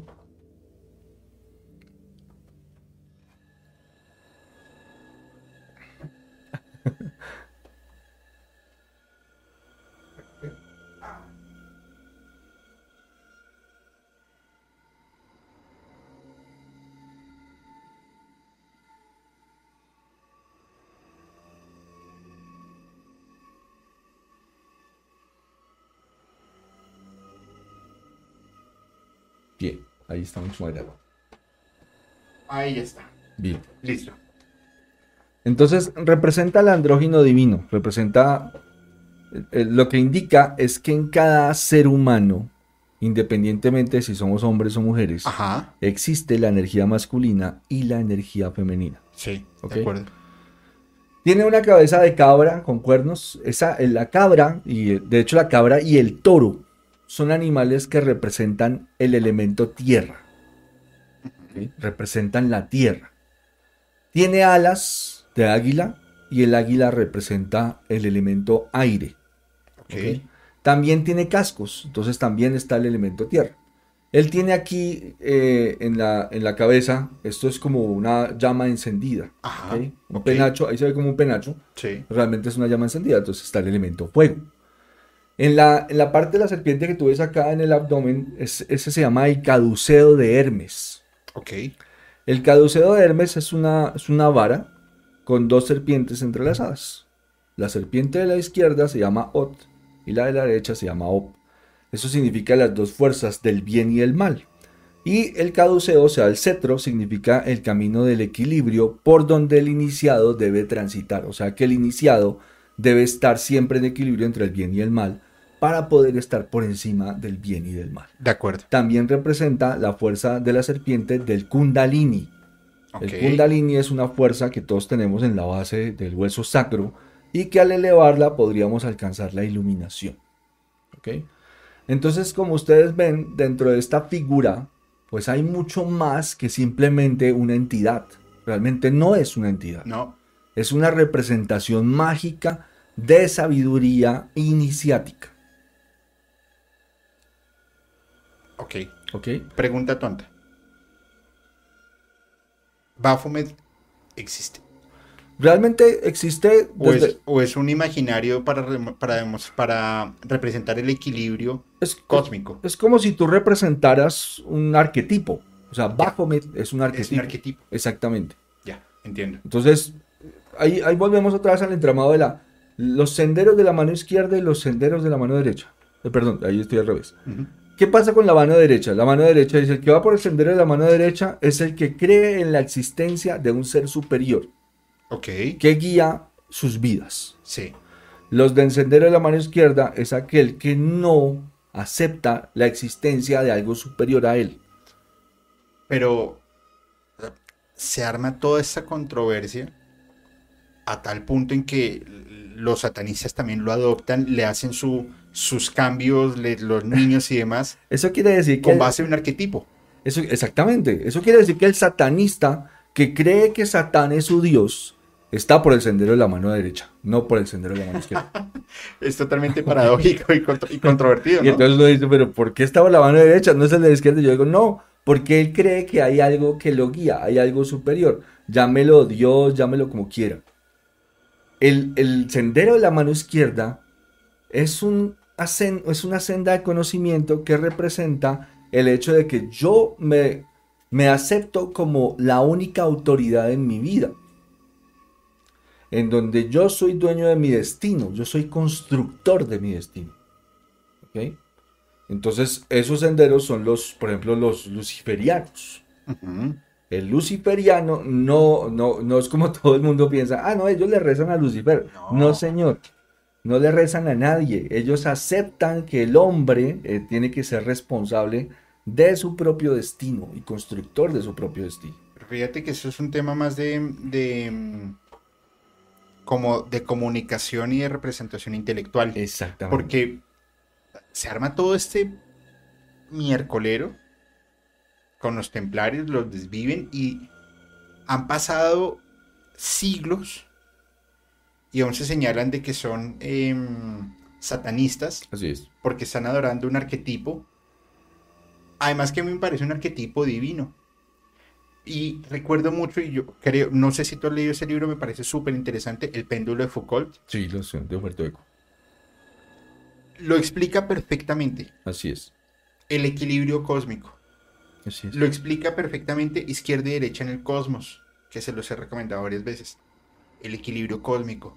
Si hay un bien, hay un mal. Y no solamente en esta cultura, porque también está el yin y el yang. Así es. Pero Adelante, por favor. Entonces, si tú pones esto eh, en un templo, o si tú pones esto en un cuadro en tu casa, ¿qué van a decir? No, pues que estás alabando al patas. Y es un arquetipo, no tiene la representación. Ahora, incluso los que, los que van por ese camino de la adoración eh, de entidades lo usan también y lo, y, lo, y lo ven como si fuera una entidad y realmente es un arquetipo. Es un arquetipo mágico. Pues qué interesante porque aquí se une todo, pues toda una parte de templarios, masones Así e iluminados. Y mm, te lo juro que yo pensaba que si era una deidad y que era netamente satanista. Yo pienso que más bien es como un arquetipo que representa uno, un ser humano en equilibrio. Por supuesto que ha sido Sí. tergiversado a lo largo del tiempo. Es claro que yo no me pondría, por ejemplo, un, eh, un colgante con este arquetipo porque está tergiversado.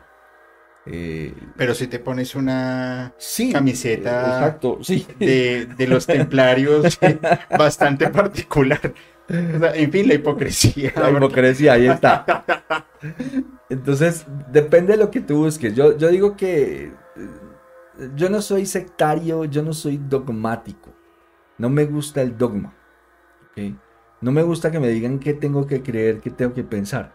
Pero no es solamente que me digan qué tengo que creer, qué tengo que pensar.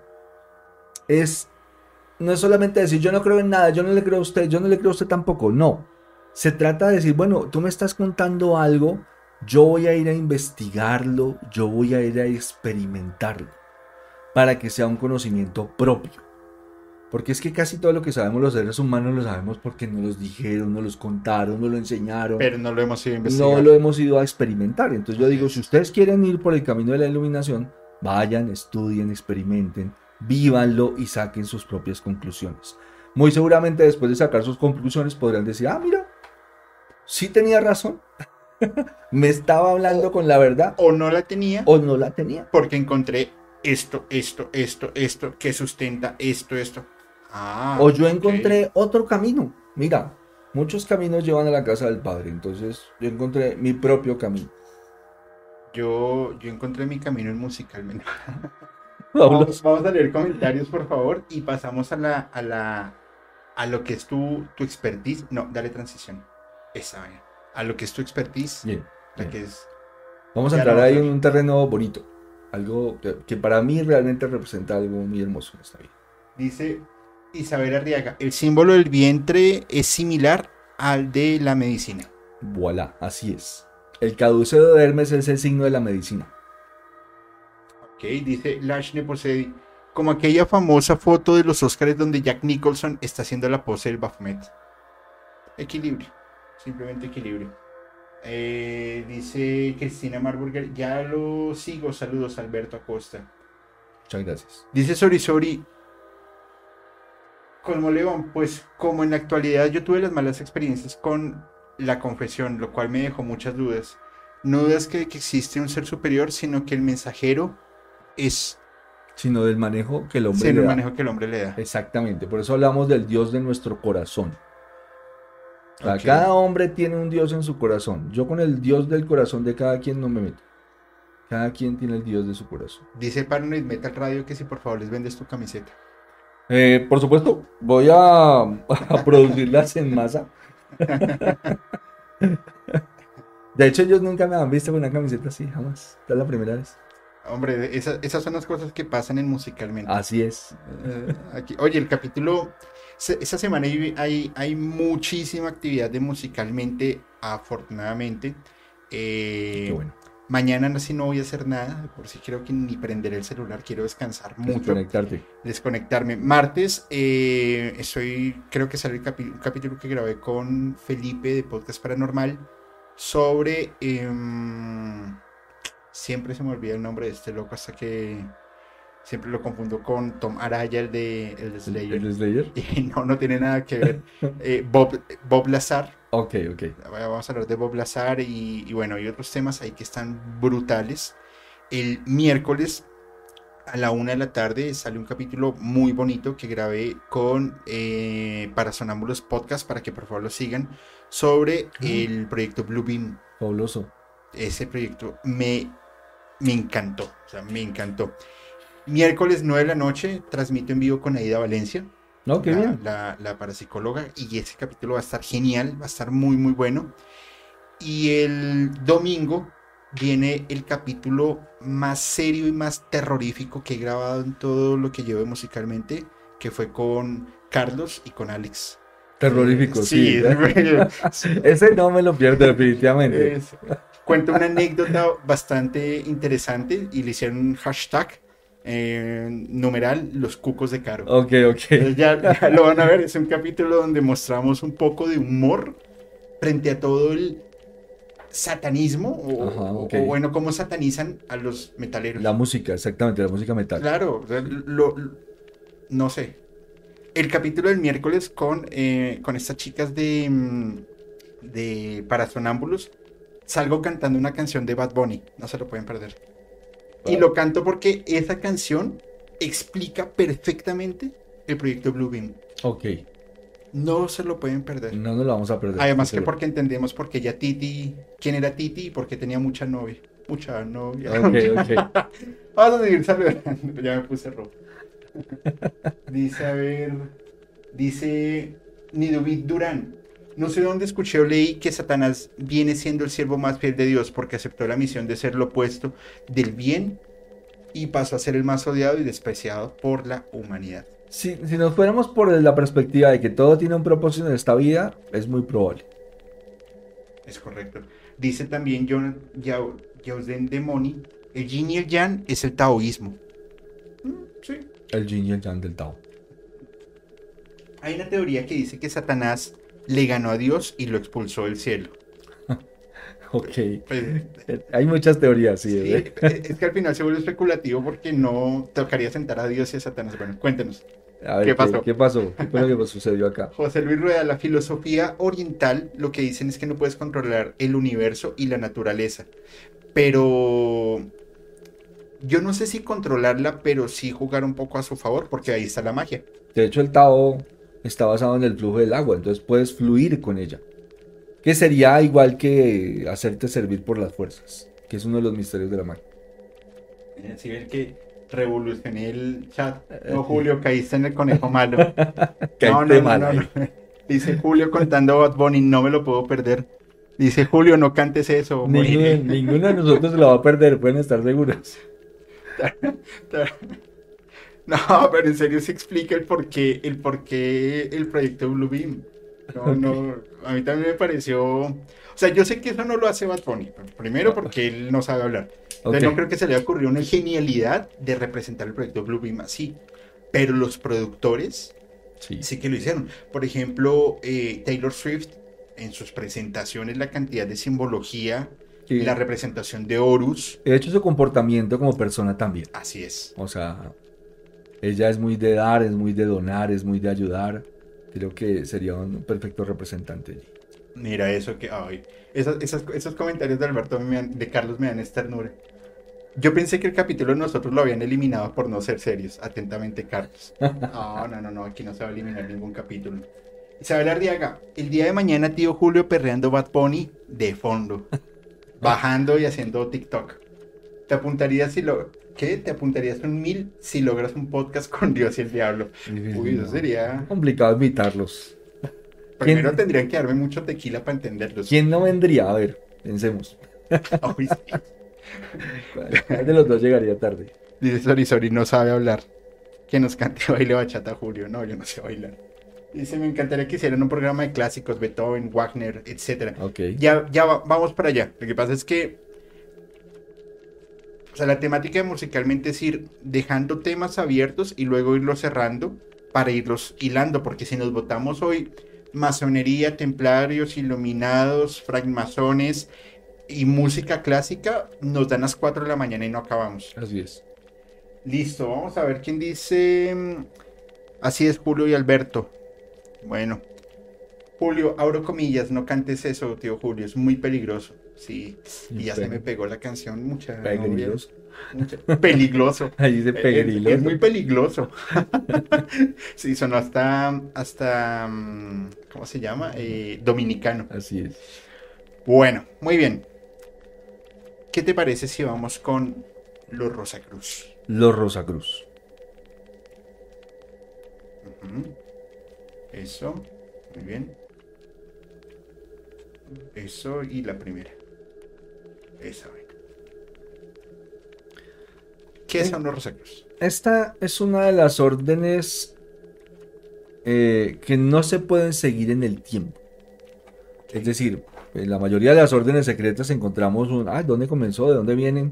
O tienen un indicio de arrancó aquí por X y Y motivo. Dentro de todas las órdenes secretas, la más enigmática es la orden de los Rosacruz.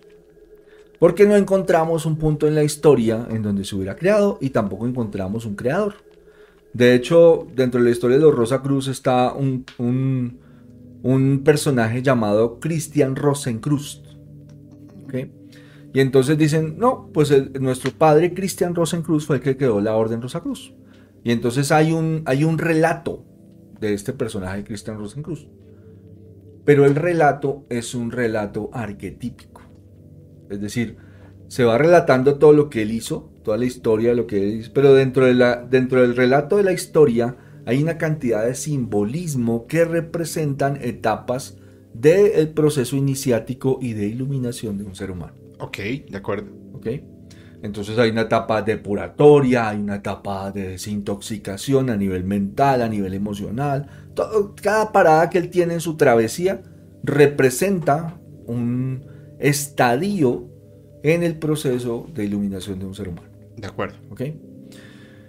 Se tiene conocimiento de los Rosacruz en el año 1622 en París. Empezaron a aparecer unos panfletos que decían nosotros, hermanos del Colegio Mayor de la Rosa Cruz, hemos venido a este mundo visible o invisiblemente, voy a resumir, para salvar, salvar al hombre de error mortal. ¿Ok? Y eso generó pues mucho revuelo Claro. en la sociedad de ese tipo, porque todo el mundo decía, ¿quiénes son los Rosacruz? Yo quiero pertenecer a los Rosacruz. Oye, pero una pregunta. Los, los templarios pasó mucho en Francia. Ajá, sí. La masonería se desarrolló mucho en Francia. Así es. Los Rosacruz. O sea, ¿qué tiene Francia de especial? No sabría decirte que tiene Francia de especial. ¿Mm? Pero lo cierto es que obviamente era una capital de, o sea, de conocimiento. Y seguramente podría haber sido como una especie de, de Atenas de ese tiempo, en donde llegaban muchas personas de muchas partes del mundo. Era como el hub del conocimiento. Exactamente, sí. Interesante. Entonces- si alguien sabe, déjenos en los comentarios porque no, no me lo había preguntado, ¿no? La fraternidad surge a través de tres libros que, son, que- se pueden encontrar, la Fama Fraternitatis, la Confesio Fraternitatis y las bodas químicas de Christian Rosencruz. O sea, esos tres libros son tres libros iniciáticos a nivel Rosacruz. La Orden Rosacruz, digamos que cuenta con muchísimos personajes a lo largo de la historia. Ahí está el señor Gerard Encos, Doctor Papus, Ujú. ¿ok? Está el mismo Eliphas Leví, el, el señor Alphonse Louis Constant, un abad de un monasterio francés, que también hacía parte de los Rosacruz, es decir, contaba también con personajes, estaba el señor Isaac Newton, Isaac Rosacruz, Newton era Rosacruz. Rosacruz, ¿ok? Ah, caray, no. Yo pensaba que era masón. No, mira, pues ah, hace parte, Era un arquetipo. hace parte, bueno, y tengo que decirlo, puede ser, porque digamos que en el ámbito de la sociedad Rosacruz, eh, de las sociedades secretas, uno podía ser Rosacruz y ser masón.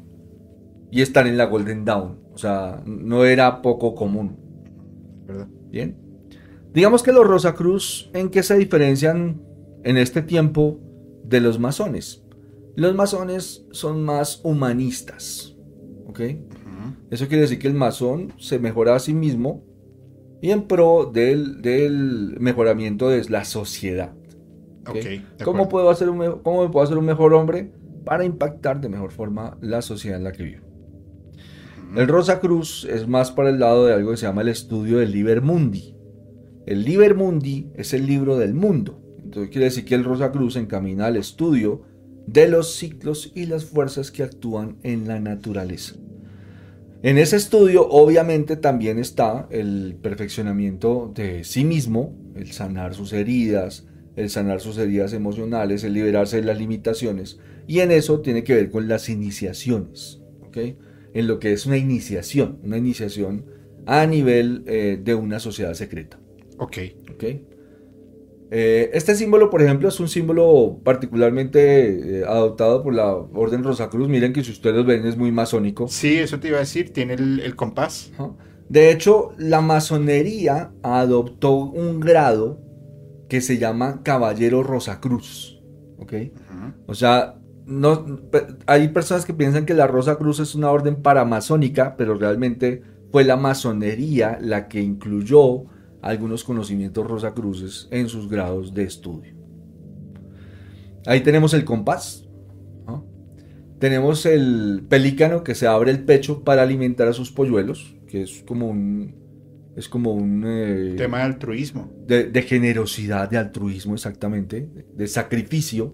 Y tenemos abajo la palabra INRI, que es una palabra muy conocida por todos, ¿no? Ajá. Entonces, ¿qué, quería decir INRI? Quería decir Jesús Nazarenus eh, Rex Iodeorum, Jesús de Nazaret, rey de los judíos. Pero en este caso quiere decir integra natura renuator ignem, que significa la naturaleza entera se renueva a través del fuego. ¿Ok? Entonces ahí tenemos un símbolo rosacruz por excelencia. La cruz en este caso no tiene, no tiene connotación cristiana. Y miren que la, la orden rosacruz se mimetizaba muy bien en tiempos de persecución. Es que eso, eh, a- a- eso iba a decir tal cual, simplemente estaba tratando de encontrar las palabras para no sonar ofensivo, pero era como adoptar costumbres de, de otros grupos o, o- sí, llamémoslo costumbres o prácticas para justamente pasar desapercibidos. Entonces, si tú lees, por ejemplo, Qué los, bueno. los libros, dicen eh, en el año del Señor, ta, ta, ta, ta, ta, o sea, muy, muy adaptado a la época, cosa que si alguien lo leía, aquí no hay nada, muchachos, pasa nada. no son cristianos. ¿Ok? Entonces, adoptan la cruz, que realmente es un símbolo de equilibrio. La, línea que baja es el, es el espíritu, la línea horizontal eh, es el, la materia. La rosa representa algo que se llama las facultades superiores del hombre. Entonces, ellos tienen muchas, muchas eh, eh, frases que tienen que ver con eso. Por ejemplo, hay, hay una fraternidad Rosa Cruz que se despiden y dicen que las rosas florezcan sobre vuestra cruz. ¿Ok? Ok. Como un deseo de, oye, que, que todas tus, que tu, tu mejor versión, como dicen ahora, pueda salir a la luz. Vamos con la segunda fotografía, por favor. Eso está increíble. Ahí tenemos otro, otra, otra símbolo Rosacruz, un símbolo obviamente muchísimo más complicado. Mira que el, el simbolismo Rosacruz es un simbolismo completamente asumido en la alquimia y en los, y en, y en los eh, digamos, en los temas astrológicos y en los temas, eh, em, en los temas qué?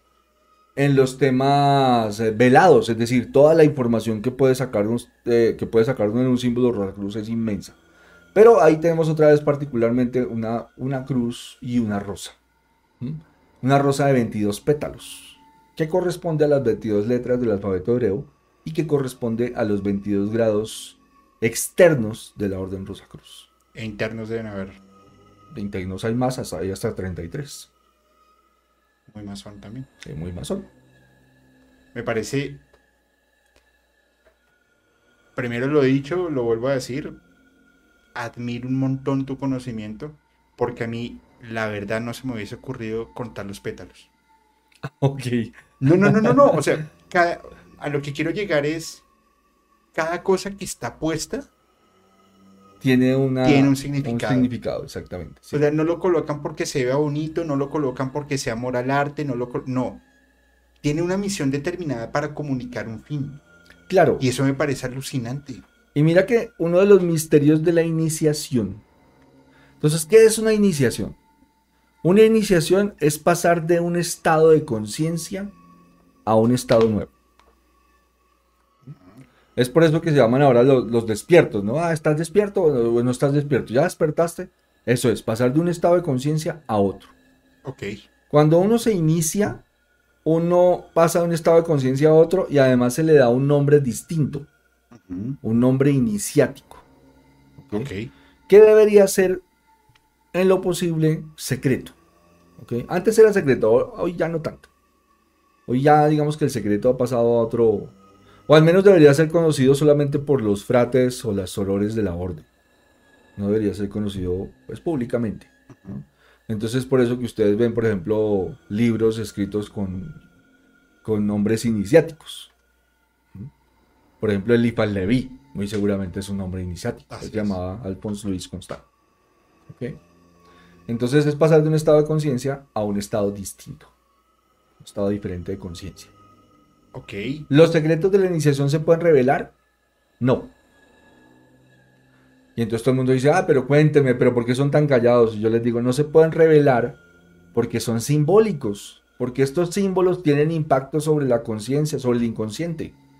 Entonces realmente el paso de un estado de conciencia al otro sería como yo ser clarividente y tratar de explicarte a ti cómo serlo. O sea, no es un, no es una práctica generalizada, sino es una práctica hacia cada quien. O sea, la experiencia que tú tienes es diferente a la que yo tengo. Exacto, entonces yo, yo no puedo decirte el misterio, contarte el misterio de la iniciación, porque solamente la puedes saber cuando pases por ese misterio. Ahora, lo que voy a decir después de esto es una perspectiva mía. ¿no? Así que no me creen. Yo digo que las verdaderas iniciaciones son a nivel cósmico. Nosotros tenemos escuelas de inicia- iniciáticas aquí en, en la Tierra, pero esas escuelas son humanas. Y al final yo creo que lo que te dan es una guía del camino, Es por eso que yo llamo, pero el viaje lo haces tú. exacto, yo le digo el orden Rosacruz. ¿Por qué? Porque ellos cogen un conocimiento, lo ordenan y dicen, bueno, vete por acá. Lo mismo hacen los masones. Cogen un gran conocimiento, lo ordenan en grados y dices, bueno, vas a ir aprendiéndolo de esta manera. Entonces, de alguna forma, hacen una tarea por uno. Un conocimiento que tú podrías adquirir de otra manera, por supuesto. Pero las verdaderas iniciaciones, iniciaciones son a nivel cósmico y a nivel espiritual.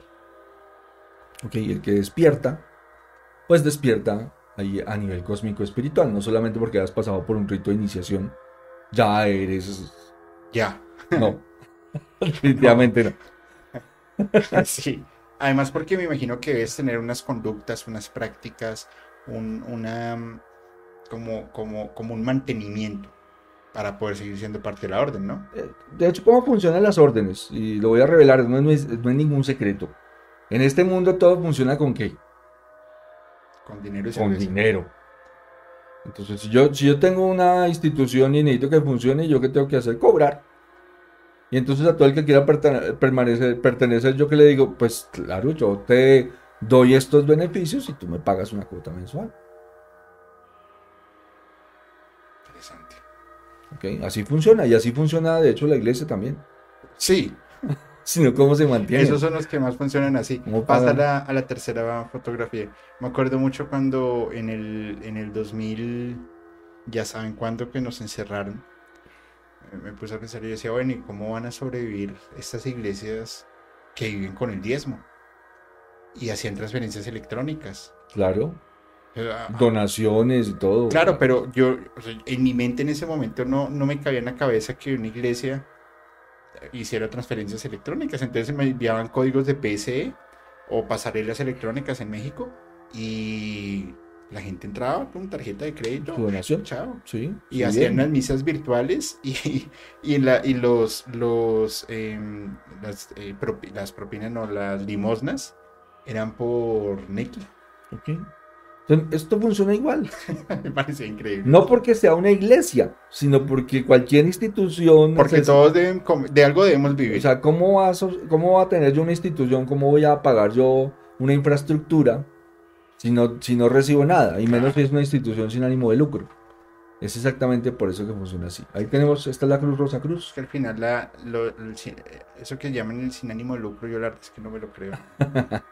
Sin ánimo de lucro aparente. sí, más o menos.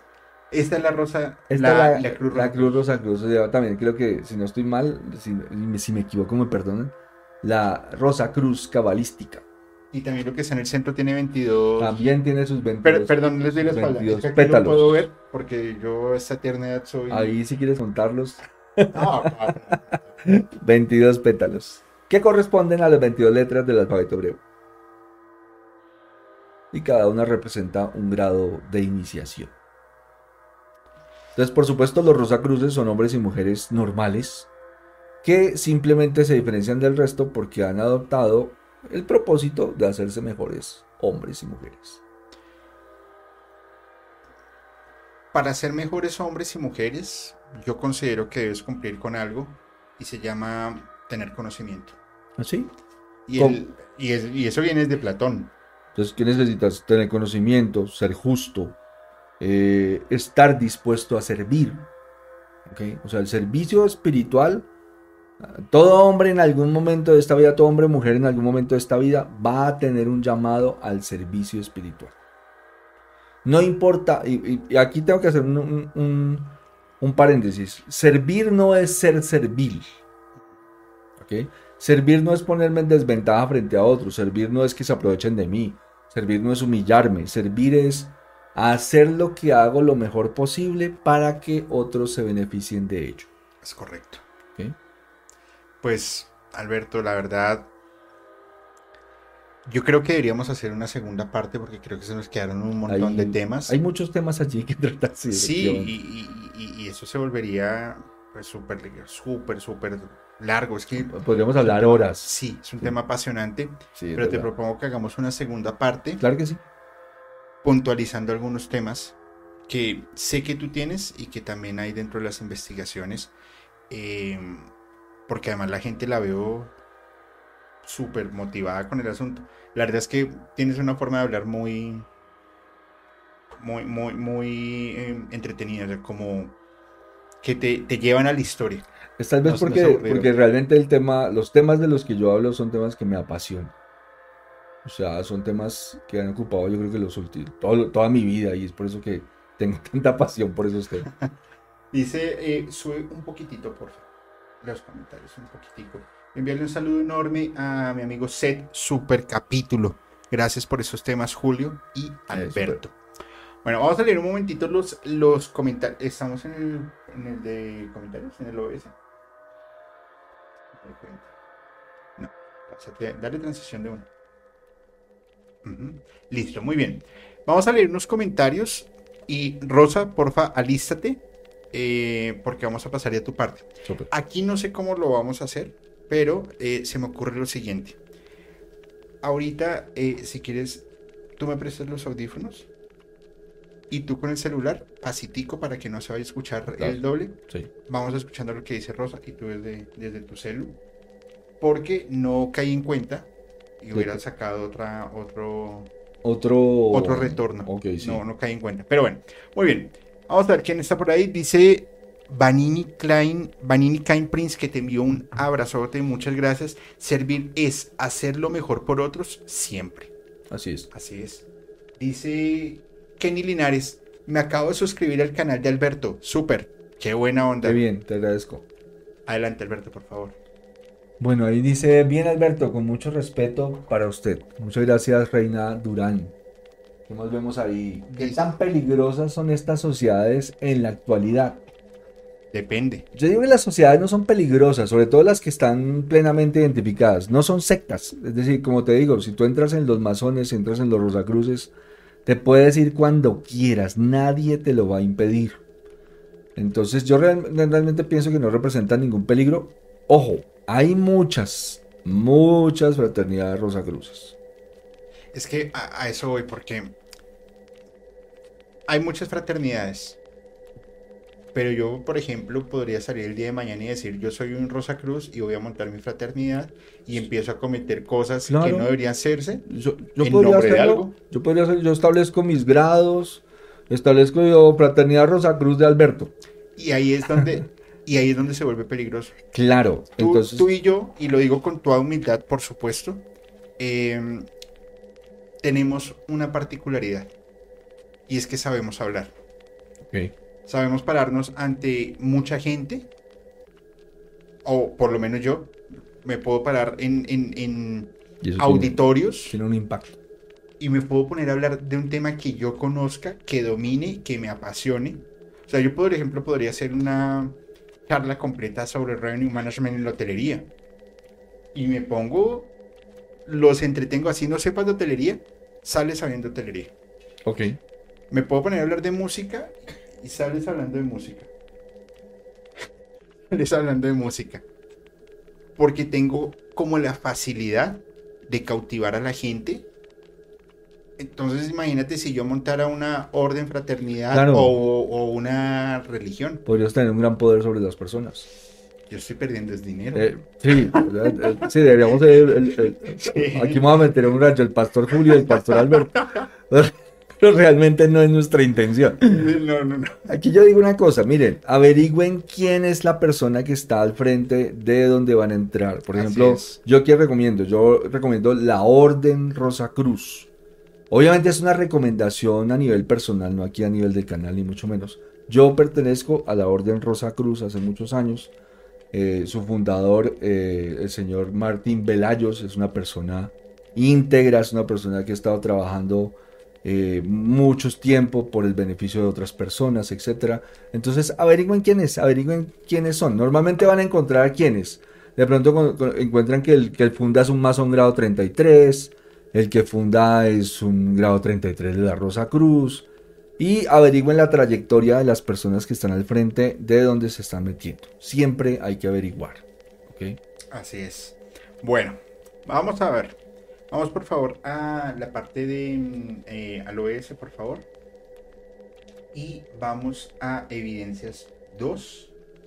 No, abajo, el de abajo. No, no, izquierda, en escenas, ahí es. Y eh, espérame, espérame ahí. Listo. Rosa, eh, abre el, el ojito donde dice Rosa, el primero, que es un mundito. Ahí, dale clic.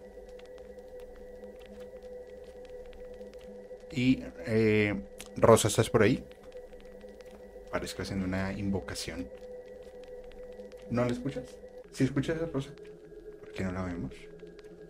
A ver, denme un segundito, por favor.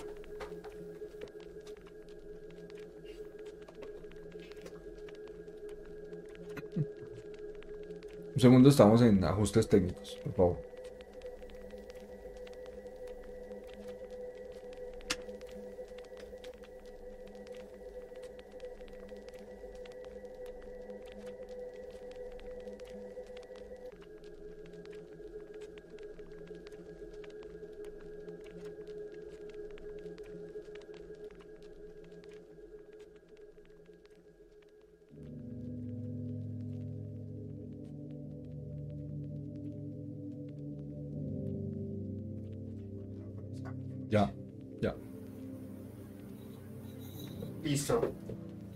Hola, hola. Querida Rosa, ¿cómo estás? Muy bien, muchas gracias, Julio. ¿Tú qué tal? Muy bien, aquí en una noche llena de magia y por supuesto mucho conocimiento que Alberto nos ha dado hoy. Pero bueno, vamos a, a hacer lo siguiente.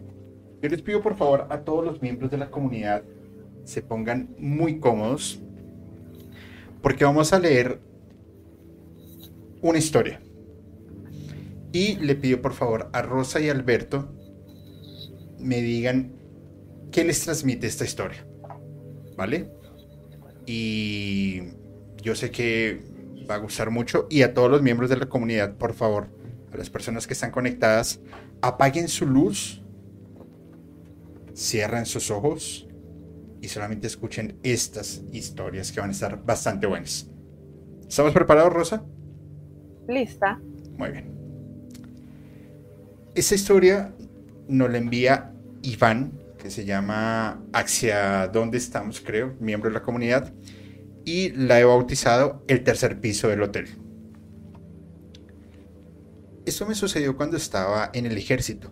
Es corta la historia, pero no encuentro una explicación ya que fue en un hotel de Ciudad de México. Nos habían dado franquicia, algo así como una tarde libre. El batallón estaba en Huehuetoca y fue a Ciudad de México a comprar unas cosas y, al y a pasear. Sin fijarme pasó el tiempo. Cuando fui por la, para la central del norte para tomar el autobús, ya no habían recorridos para allá. Es decir, me tocó buscar un hotel cercano de la central para pasar la noche. Una vez llegué al hotel, cuando me registré, la recepcionista me dijo, solamente tenemos habitaciones en el tercer piso. Pues, como era una sola noche, a mí no me importó y simplemente me fui para la habitación. Esta estaba en una esquina y cuando entré no noté nada extraño. Puse mi mochila sobre una cómoda que estaba en el cuarto con un espejo grande. Abrí un cajón para poner mi cartera y las llaves en el interior. Cuando abrí el cajón había un pentagrama dibujado con una tinta roja y unos símbolos raros. Los observé un momento, cerré la habitación, cerré el, la cómoda y me puse a ver televisión. Un rato, después me dormí, como a eso de las 12 de la noche, tocaron muy suavecito la puerta. Yo grité desde la cama y se dejó de escuchar. Me hizo raro. No estaba esperando a nadie, nadie sabía que yo estaba ahí y mucho menos conocía a nadie en Ciudad de México. Me volví a quedar dormido. Más tarde, como a las 2 de la mañana, tocaron un poco más duro la puerta. Y volví a gritar desde mi cama. ¿Quién es? ¿Quién es? Dije más molesto. Y apenas bajé de mi cama a abrir la puerta, simplemente se dejó de escuchar. Me siguió pareciendo extraño. Me volví a acostar y quedé pensativo. Simplemente volví a dormir. Pero después de las 3 de la mañana, escuché que literalmente azotaban la puerta, pegaban patadas y fuerte, rápido, y constante me levanté, fui a la puerta y cuando la abrí y salté al pasillo, no había absolutamente nadie. Un frío recorrió mi espalda. Cuando volteé a mirar, escuché que los extractores de aire empezaron a, a sonar. Cuando de repente la cómoda empezó a temblar, se levantaba de arriba abajo. Un miedo me invadió y quedé totalmente en shock. Como pude agarré mi cartera, mis llaves y con la como pude abrí la cómoda en movimiento y salí corriendo.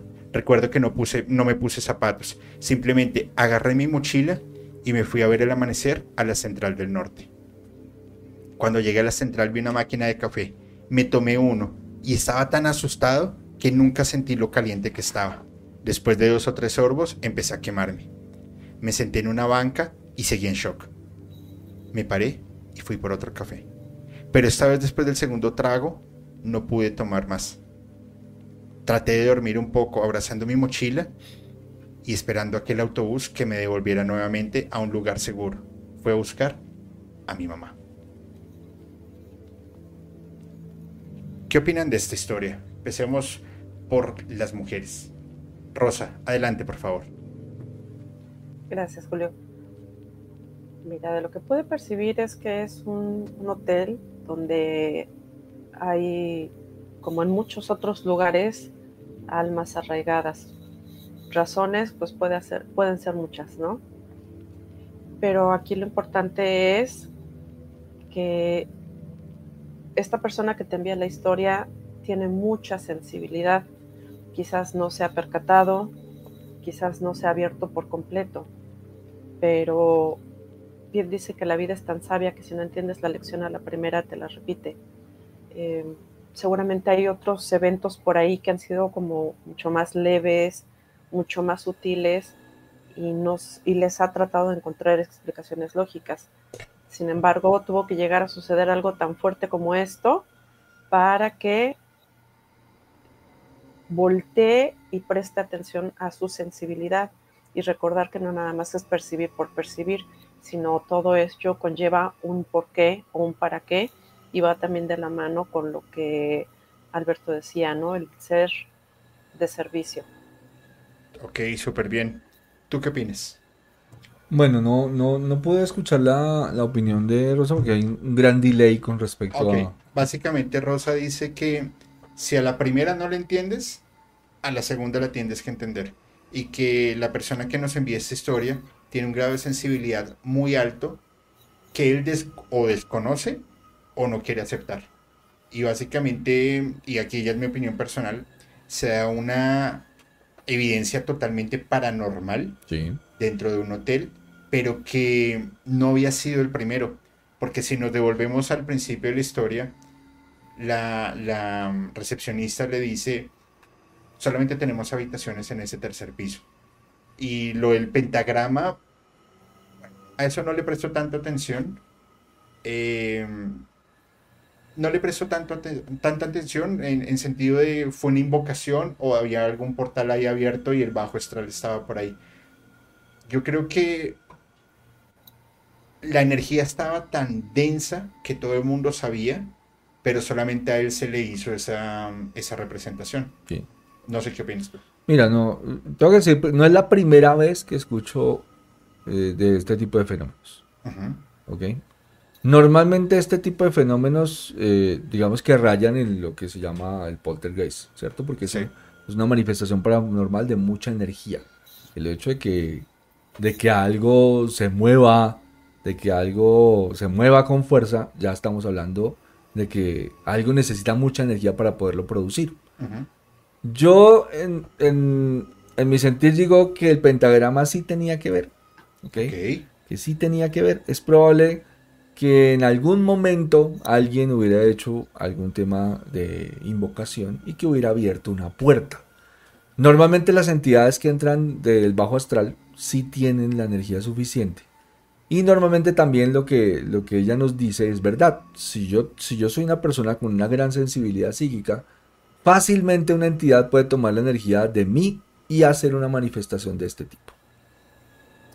Pues Fíjense que, por ejemplo, aquí dicen en los comentarios seguir la intuición y huir. Oh, por supuesto. Primer llamada es aviso, segunda llamada es confirmación y tercera, te lo dije, sas. Sí, totalmente de acuerdo. Totalmente de acuerdo también. Muchas veces las entidades lo que realmente quieren es que, o sea, lo que realmente quieren con estas manifestaciones es que las personas se vayan. O sea, que se retiren. Es verdad. Les incomodas.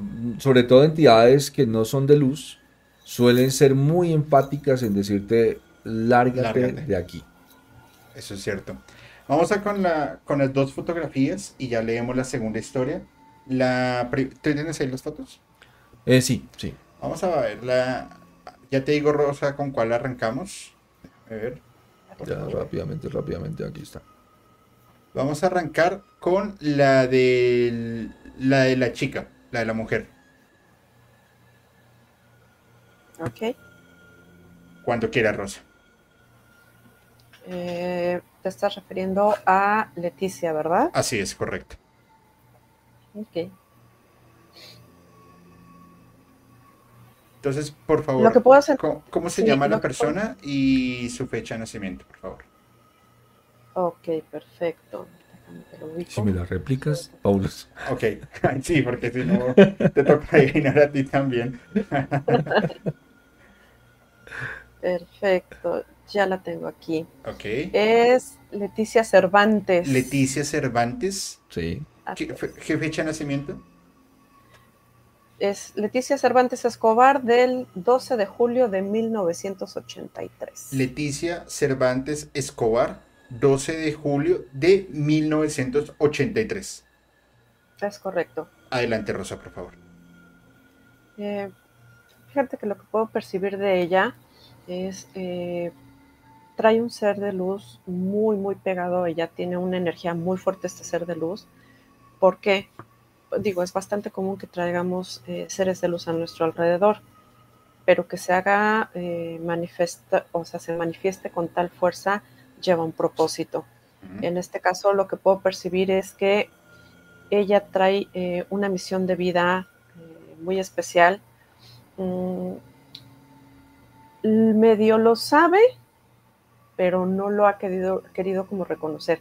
No reconocer como de es verdad o no es verdad, sino por las implicaciones que tiene el decir, sí, yo sé que, puedo servir de esta manera.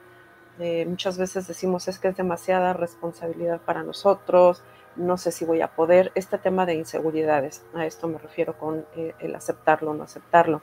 Sin embargo, le podemos decir a Leticia que el ser de luz es un guía espiritual y que este guía espiritual está con ella para recorrer este camino a la par y ayudarla a transitar este camino. Entonces, que mm. confíe. Ok, perfecto. Eh, con ella el sendero. Esto fue básicamente lo que dijo Rosa. Tiene un ser de luz muy arraigado a ella su misión de vida es muy especial. Ella lo sabe, lo reconoce, pero no, no decide dar ese paso, básicamente por complicaciones que, que ella misma puede tener como paradigmas. Y el guía espiritual está con ella y quiere, o sea, quiere que se lo reconozca porque él la va a acompañar a caminar por el sendero. Ok. Vamos a ver qué dice Alberto. Para mí ella es una persona supremamente sensible. Eh, trae un recuerdo del mundo espiritual muy amplio. Es una muy buena persona. Es una persona muy dada a ayudar a las personas. Es una persona muy dada a ayudar a los demás. Es una persona muy generosa. Pero tiene que viene a entender que no fue llamada a no fue llamada que fue llamada a ayudar, pero no a sacrificarse. Ok. Entonces siento que tiene una gran energía en donde ella se pone en situaciones en la vida en donde se aprovechan de ella. En donde ella se pone en situaciones de desventaja y otras personas se aprovechan de su nobleza y de su buena voluntad. Entonces algo muy importante dentro del aprendizaje que viene a tener es a no ser una víctima. Ella está llamada a ser un maestro espiritual, pero no a ser una víctima. Ella trae el, el arquetipo de Jesús. Cuando tú ves a Jesús como un arquetipo, tú dices, ah, un gran maestro, la luz del mundo y después lo ves pegado en una cruz. Entonces ahí yo pregunto, ¿qué quieres ser? ¿Quieres ser un maestro o qué quieres ser un sacrificado? Y entonces yo digo, su alma quiere que sea una maestra, no quiere que sea sacrificada. Pero el maestro tiene sacrificios y sacrificios muy grandes. No lo están, no la están, mira que eso, es, eso está muy arraigado en la conciencia colectiva, el sacrificio está muy arraigado en la conciencia colectiva. Ok. Y yo digo, ese, ese, ese, ese arraigamiento del sacrificio en la conciencia colectiva, ese me voy a sacar el pan de la boca por dárselo a otro, ha hecho que grandes personas en este mundo hayan terminado en la miseria y hayan terminado sus vidas mal. Y yo digo, esto no debe seguir pasando. No se nos llama a sacrificarnos. Ese sacrificio obviamente es hacerse sagrado, pero no nos vamos a hacer sagrados sacrificándonos por otros, actuando en nuestra contra, actuando en detrimento de nuestra propia energía. Entonces es claro, hay leyes espirituales. Yo tengo que aprender a decir que no. Yo tengo que aprender a no ayudar a quien no me lo está pidiendo, salva excepciones, obviamente. Y tengo que aprender a no actuar en desventaja de mi propia esencia por ayudar a otro. Porque entonces estaré actuando en mi contra. ¿Y qué va a pasar? Pues como una empresa de servicios, si no le pagas, se va a la quiebra. Claro. Si yo, si yo actúo en mi contra, me voy a la quiebra. No voy a poder ser un instrumento de servicio. Entonces hay que mantener ese equilibrio en donde no nos ponemos en situaciones de desventaja, no actuamos en nuestra contra y podemos, digamos que, adoptar el papel de ser un maestro en este mundo. Perfecto, muy y saber bien. poner límites amorosos. Límites amorosos. Exactamente, establecer límites, es decir, yo, yo vine a ayudar, vine a acompañarte. A veces necesitamos decirle a la gente, yo te voy a acompañar, yo voy a estar contigo, pero no voy a intervenir, no te voy a levantar, no te voy a cargar, porque entonces te voy a estar quitando la oportunidad de desarrollar habilidades que no hubieras podido desarrollar de otra forma. Perfecto, muy bien. Vamos a la segunda fotografía. Eh, ¿Me recuerdas el nombre, por favor, Rosa? Eh, es Quetzalcoatl Ramos y él es del 23 de julio de 1980. Quetzal Ramos, 23 de julio 1980. Muy bien. Adelante, Rosa, por favor. Fíjate que en él la energía la sentí más fuerte porque él muy seguramente debe de estar en un momento en donde siente que todo va muy lento, que las cosas están atoradas, de, a lo mejor en, algún, en, en algunos aspectos, y también que su vida transcurre como sin mayor trascendencia. Pero hay que recordar que tú creas la vida que tú quieres. Y lo primero que hay que hacer es quitar ideas, paradigmas y finalmente, como esta frase célebre, hacer cosas diferentes para obtener resultados diferentes. Depende de ti y depende de lo que quieras crear en tu vida y darte cuenta que el único responsable de tu vida eres tú. Ok, perfecto. Dice Rosa lo siguiente. Lo percibe con una energía más fuerte.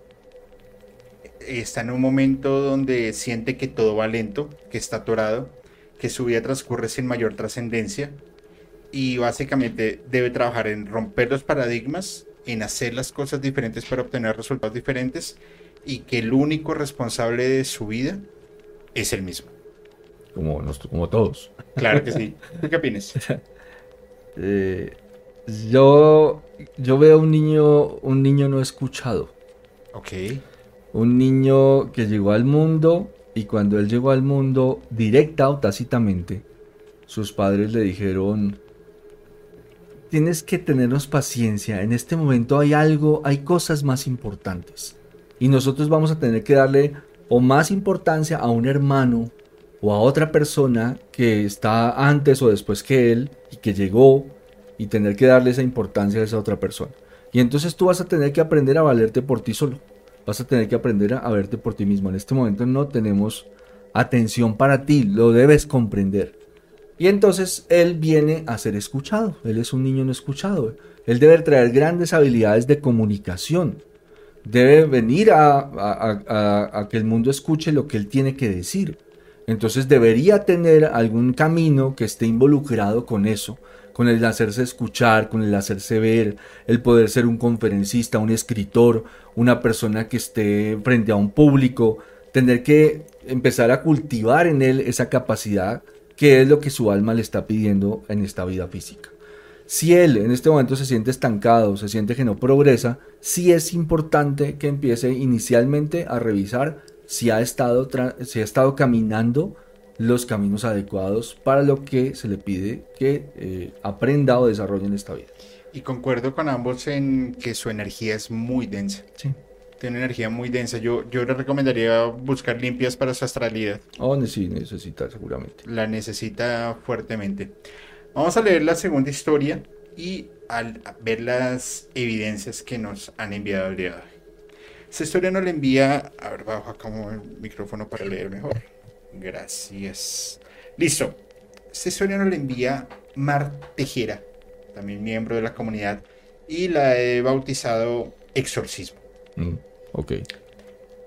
La prima de mi tío tiene una niña. En ese entonces la niña tendría entre 3 y 5 años aproximadamente. No sé exactamente qué edad tenía. Pero en esa ocasión la tía de mi papá de la niña vino de paseo al pueblo y regaló una muñeca que había comprado en una tienda.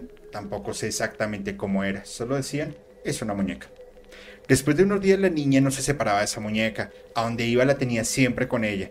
Pero nadie le dio importancia, simplemente le gustaba mucho y era un gusto infantil. Luego de dos semanas empezaron a notar que la niña se veía físicamente mal y que de un día para otro se enfermaba mucho.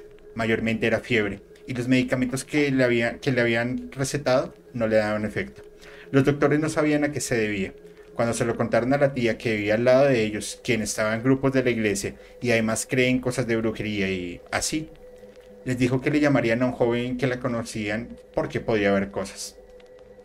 Ella fue. Mientras le realizaba una oración a la niña, honestamente no sé cómo estuvo esa parte, pero mientras la señora decía oraciones, la niña empezó a gritar bien feo y se revolcaba en el suelo. Eso los asustó, los asustó y fueron a buscar a esa joven. Cuando él llegó, vio el comportamiento de la niña y empezó a decirle otras oraciones. Después la niña se calmó y se veía bien, normal, como si nada. Acá un segundo, bajo acá esto. Listo. Después de eso empezó a rezar de nuevo por toda la casa mientras tiraba agua bendita y quemaba unas hojas. Les dijo a todos que los que estaban ahí presentes que entraran al cuarto de la niña y que él rezaría y todos repitieran lo que él estaba diciendo. Todos vieron como un adorno en forma de rosa como brillantina se iba marchitando. Literalmente se iba marchitando. Como cuando una... y como si la hubieran quemado. El joven les dijo, lo que está haciendo el mal a la niña está impregnado en la mayoría de los juguetes, principalmente en esa muñeca. Luego el sol le pidió una bolsa negra, en ella metería los juguetes impregnados. Cuando agarraba un juguete les decía unas palabras y los metía a la bolsa. Y otros que según estaban limpios, los dejaba. Es que quedó aquí todo seguido y después me pierdo. Cuando estaba por terminar y solo le faltaban unas muñecas Barbie, hizo lo mismo que con los otros juguetes. Y aparentemente estaban limpios. Las puso a un lado y todos los que estaban ahí mirando y rezando vieron cuando el joven le daba la espalda a esas muñecas. Ellas empezaron a reírse de forma demoníaca. Se estaban burlando de él. Todas las señoras que estaban ahí lo vieron y la mamá de la niña le dijo al joven que metiera todos los juguetes a la bolsa y que no dejara ninguno. Así lo hizo. Le dijo que él se llevaría la bolsa para quemarla y también tenía que hacer algo más que un quematorio, no solamente prender fuego y ya. Con el joven se fue la tía que la mandó a llamar y una hija de ella. Dicen que en el monte donde la llevaron no dijeron cómo lo hicieron, simplemente la quemaron. Pero la señora grabó cómo la quemaron y en las llamas salía el rostro de un demonio. Al día siguiente a esa muchacha le salió una bola en la espalda, de eso no supe nada más, no supe qué le pasó o cómo la curaron. Solo dijeron que la niña ya se veía mejor, alegre, juguetona, y no se volvió a presentar fiebre. Cuando la tía que le había regalado la muñeca se enteró de lo sucedido, les dijo que no podía ser posible, ya que la muñeca era nueva, la había comprado en una tienda.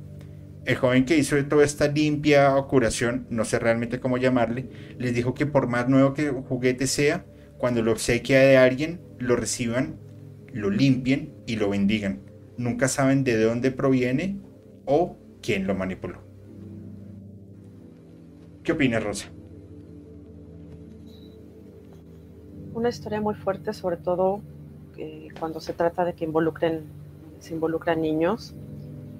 Eh, lo que se pude percibir es mm, esa energía pesada, negativa, vamos a etiquetarla así, no propiamente dentro de la muñeca, ¿no? Como en muchas ocasiones se cree, sino eh, como como pegada, como solamente utilizándola en ese momento, en, esas circunstancias, como un medio a través del cual eh, poder afectar a alguien. En este, en este caso se dio con, con esta pequeña.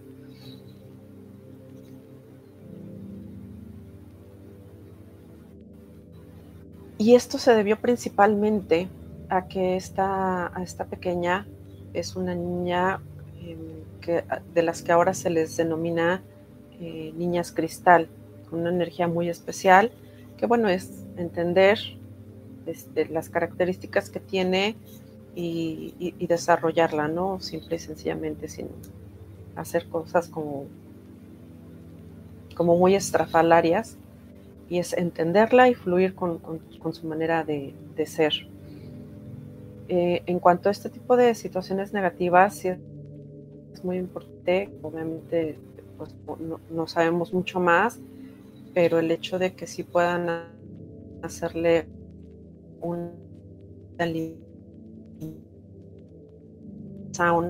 una sensación, porque en ocasiones en que aparentemente ya limpiaron y al cabo de un tiempo eh, recaen muchas cosas, ¿no? Entonces, realmente mi recomendación es que eh, se mantengan observándola y sobre todo pues que se cercioren de hacerle una buena, una buena armonización con, alguien que realmente pues le tengan la confianza para esto. Em, eso es lo que menciona Rosa. ¿Tú qué opinas? Mira, mm, las energías entran a los lugares y a la vida de las personas particularmente de dos formas. Entran con las personas o con los objetos. ¿Ok? Eso quiere decir que cada vez que alguien te regale algo, pues deberías pensar, es decir, si no te gusta, no deberías llevarlo a tu casa. Si no te da buena espina, no deberías llevarlo a tu casa. Claro. Y las personas que entran a tu casa también, si alguien no te cae bien, no lo invites a tu casa. Porque puede entrar alguna energía negativa con esa persona. Particularmente en este caso hablamos de algo que pasa en este universo, en este mundo, y es que este mundo se equilibra. Eso quiere decir que siempre todo tiene un, equilibrio, siempre va a buscar equilibrarse. Entonces, por ejemplo, si tú ves una víctima, ¿qué le hace falta a una víctima? Victimario. Exactamente. Entonces aparece un victimario. Entonces quiere decir que nosotros, como seres humanos, tenemos que trabajar para ser fuertes. Tenemos que abandonar los sentimientos de vulnerabilidad.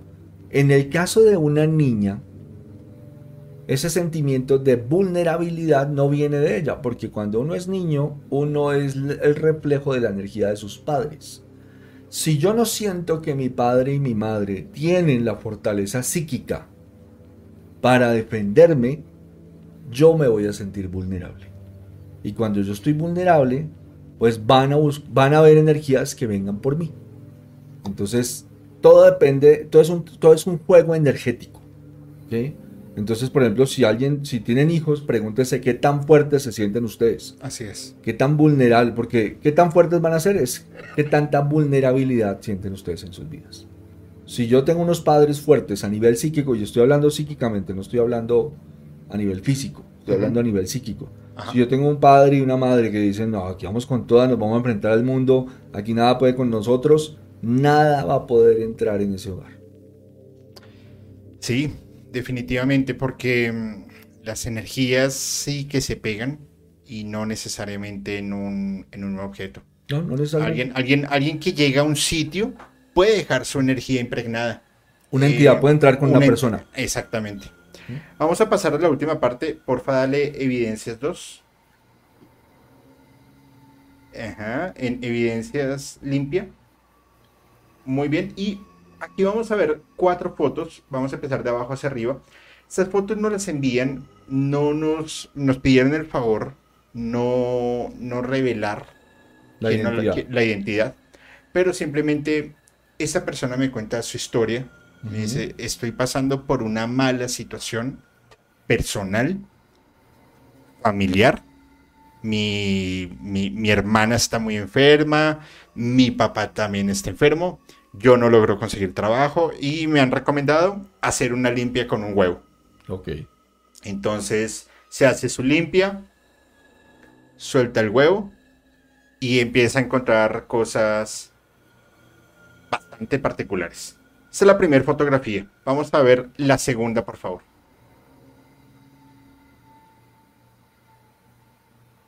Es- Esta segunda es de la, de la misma limpia. Es de la misma limpia. To- las, las cuatro fotos que vamos a ver es de la misma limpia. Ok, gracias. ¿Tú qué opinas, Rosa?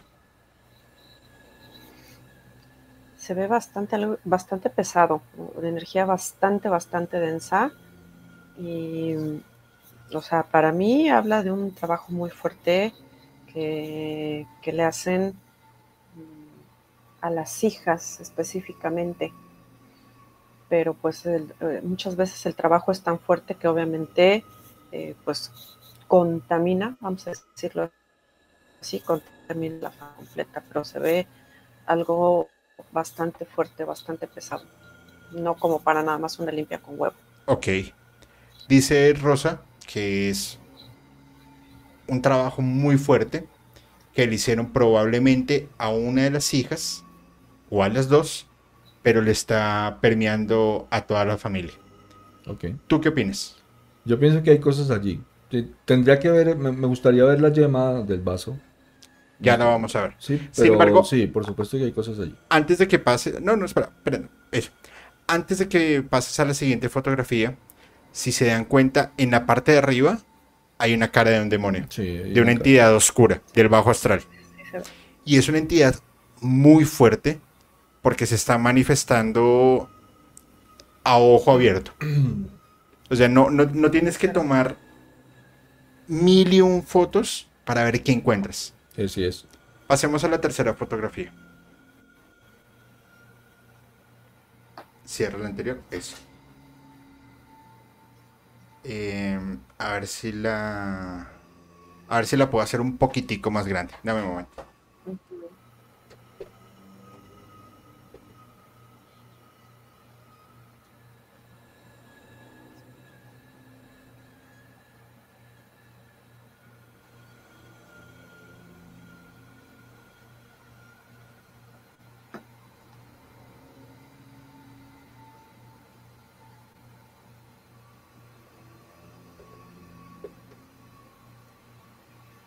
Wow. Ahí está. ¿Qué opinas? Por supuesto, yo tengo que decirte que hay un bloqueo. O sea, que existe un bloqueo. Seguramente todos los caminos están cerrados. eh, para esta persona. Ahí, pues digamos que claramente se ve como un efluvio eh, que envuelve la energía de esta persona y que de alguna manera parece ser que lo, lo detiene, lo estanca. Eso es lo que yo podría percibir acerca de esta, del resultado de esta limpieza. Sin embargo, pues eh, tengo que decirte que este no es mi campo de experticia. Conozco las limpias de huevo, eh, pero tendría que, que verlo a la luz de otras, de otras situaciones, de otros estudios. Pero inicialmente digo que sí. Además que yo, yo, yo pienso que cuanto a esto, cuando las cosas se salen de lo común, es decir, cualquier persona puede tener un mal día. Eh, cualquier persona puede tener una mala temporada. Pero ya cuando se vuelve como la película, una serie de eventos desafortunados y además permanentes, sí hay que sospechar de que hay algo ahí. Y creo que ante eso uno debe tomar cartas en el asunto. Y pues las cartas que uno debe tomar es hacerse una limpieza. Yo pienso que una limpieza le viene bien a cualquier persona. De, por sí se recomienda que las personas nos hagamos limpias, aunque sea dos veces en el año. O sea, si yo me siento bajito de energía, si yo me siento desanimado, si ya me siento demasiado cansado, ¿qué hago yo? Me hago una limpieza. ¿Tú qué opinas, Rosa? Sí, estoy completamente de acuerdo con Alberto. Eh, sobre todo eh, si estamos en, continuamente en lugares, por ejemplo, en oficinas, si nuestro lugar de trabajo involucra a mucha gente, no nada más en cuanto a compañeros, en el, al estar interactuando con las personas, pues estamos interactuando con energías. Entonces, lo más recomendable tal cual es estas limpiezas, estas armonizaciones y obviamente tratar de acudir eh, con personas o a lugares de las cuales tengamos ciertas referencias para cerciorarnos de que, de que estas limpiezas pues sean lo más efectivas posibles, ¿no? Y sí, definitivamente con, con esta, con esta foto, pues sí, se ve muy claramente estas energías densas, negativas, muy pesadas y que efectivamente coincido con, con Alberto, eh, habla de un bloqueo completamente. Fíjense que en esta siguiente fotografía ya se muestran caras de, del bajo astral. Sí, ya cuando ves caras es muy diciente. Mi, mi, opinión no experta, por supuesto, es una opinión personal.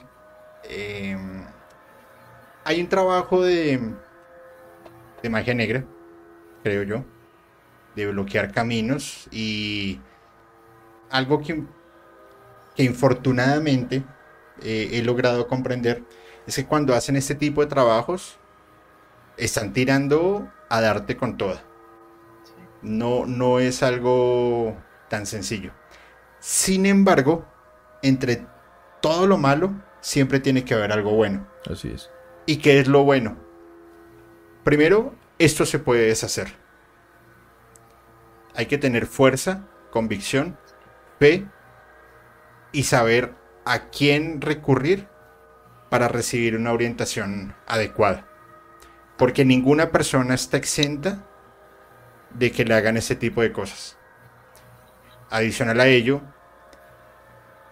hay un equilibrio universal, como muy bien lo dijo Alberto hace un rato. Así es. Y hay algo que se llama el karma. Y el karma tarde o temprano llega. Mi recomendación es acudir a una persona que sepa el tema, una persona profesional, porque esto es una, esto es una realidad que desgraciadamente tenemos que vivir. Eh, Rosa, ¿en dónde te pueden ubicar? Por Instagram y, y muchas gracias. En Facebook. En Facebook, ok. Ambos, en ambas plataformas, Instagram y Facebook, en ambos lugares me encuentran como Ángeles Blancos y con mucho gusto ahí puedo recibir eh, mensajes directos, inbox y con mucho gusto estoy a sus órdenes. Ok, Rosa, muchísimas gracias por estar este ratico con nosotros. Por favor, todos pasen y siguen a mi amiga Rosa de Ángeles Blancos, que hace un trabajo maravilloso. No se imaginan cuánto. Y ya nos estamos viendo. Rosa, un abracito, cuídate mucho. Claro que sí, gracias, un gusto y saludos Alberto, muchas gracias. Saludos. Saludos. Listo, pasa la transición. ¿Cómo lo viste? Fuerte, ¿no? Sí, fuerte. Yo tengo que hacer, eh, digamos que un aporte. Esto me imagino que nos lo envía alguien, ¿cierto? De, la comunidad. Y seguramente ese alguien está esperando eh, algo, algún tipo de solución. Yo tengo que decir que ante estas situaciones, cuando uno se ve en esta situación, lo primero que se debe hacer es asumir que yo tengo el control de mi vida y que tengo el control de mis asuntos. Entonces lo primero que uno debe hacer es sentarse y decir, yo tengo el control de mi vida, yo tengo el control de mis asuntos, revoco anulo todo permiso que haya sido dado consciente o inconscientemente en este plano o en otro, en esta vida o en otra, a alguien para hacerme daño. Así yo de una vez estoy revocando cualquier permiso, porque realmente nadie nos puede hacer daño si no le damos nuestro permiso. Claro, lo que pasa es que eso va en parte de nuestro inconsciente. Así es. Entonces uno inconscientemente siempre está dando permisos. Claro, por supuesto. Es el tema. Además que tú no sabes quién está entrando y cómo lo está haciendo. Exactamente. Ese es el problema. Eso no significa tampoco ser cerrado con todo el mundo y que nada va a pasar. Pero sí tener como ciertas protecciones, si así lo quieres llamar, que va más allá de cargar algo que te proteja. Es estar limpiándote. Sí, eso es. Es el conocerte a ti mismo el aprender a meditar, el aprender a conocer tus límites, porque generalmente cuando, y aquí vuelve el, gran dilema, ¿qué fue el primero, el huevo o la gallina? Así es. Si yo cuando estoy estresado entonces me vuelvo vulnerable, entonces soy vulnerable cuando estoy estresado, entonces si no me estreso no soy vulnerable. Exactamente. Pero entonces, exacto, pero entonces me estreso porque ya estoy siendo vulnerable. Exactamente. Entonces cuando yo me estreso, por ejemplo en este caso, si alguien me dice a mí, es que usted, tú tienes un trabajo de magia negra, en ese momento yo voy en barrena. ¿Ok? Entonces por eso digo, no es, uno no debe asustarse, uno debe decir, bueno, las cosas van mal. ¿Yo qué debo hacer? Yo debo actuar en pro de mi beneficio, en pro de mi recuperación. Tenemos que eliminar tanto la palabra lucha y tenemos que, que tratar de sacar de nuestra conciencia el hecho de darle permiso a otras personas para hacer un daño, porque es que el ser humano es así. El ser humano dice, tú vas con tu café y aparece alguien y tú lo botaste y dices, ah, me hiciste regar el café. O sea, siempre alguien tiene que tener la culpa. Menos uno. Es que uno no sabe asumir responsabilidades. Exactamente. Entonces, como seres cósmicos, tenemos que empezar a asumir responsabilidades y decir, oye, me asusté, regué el café. ¿Ok? Entonces, empezar a ser responsables de lo que nos pasa empezar a responsables de nuestra energía, empezar a poner límites a las personas, a decir, bueno, esta, es mi energía, tú sí puedes acercarte a mí, podemos tener, ser muy amigos, pero hay límites que no se deben traspasar. Y eso es importante en los temas energéticos para cuidar nuestra energía.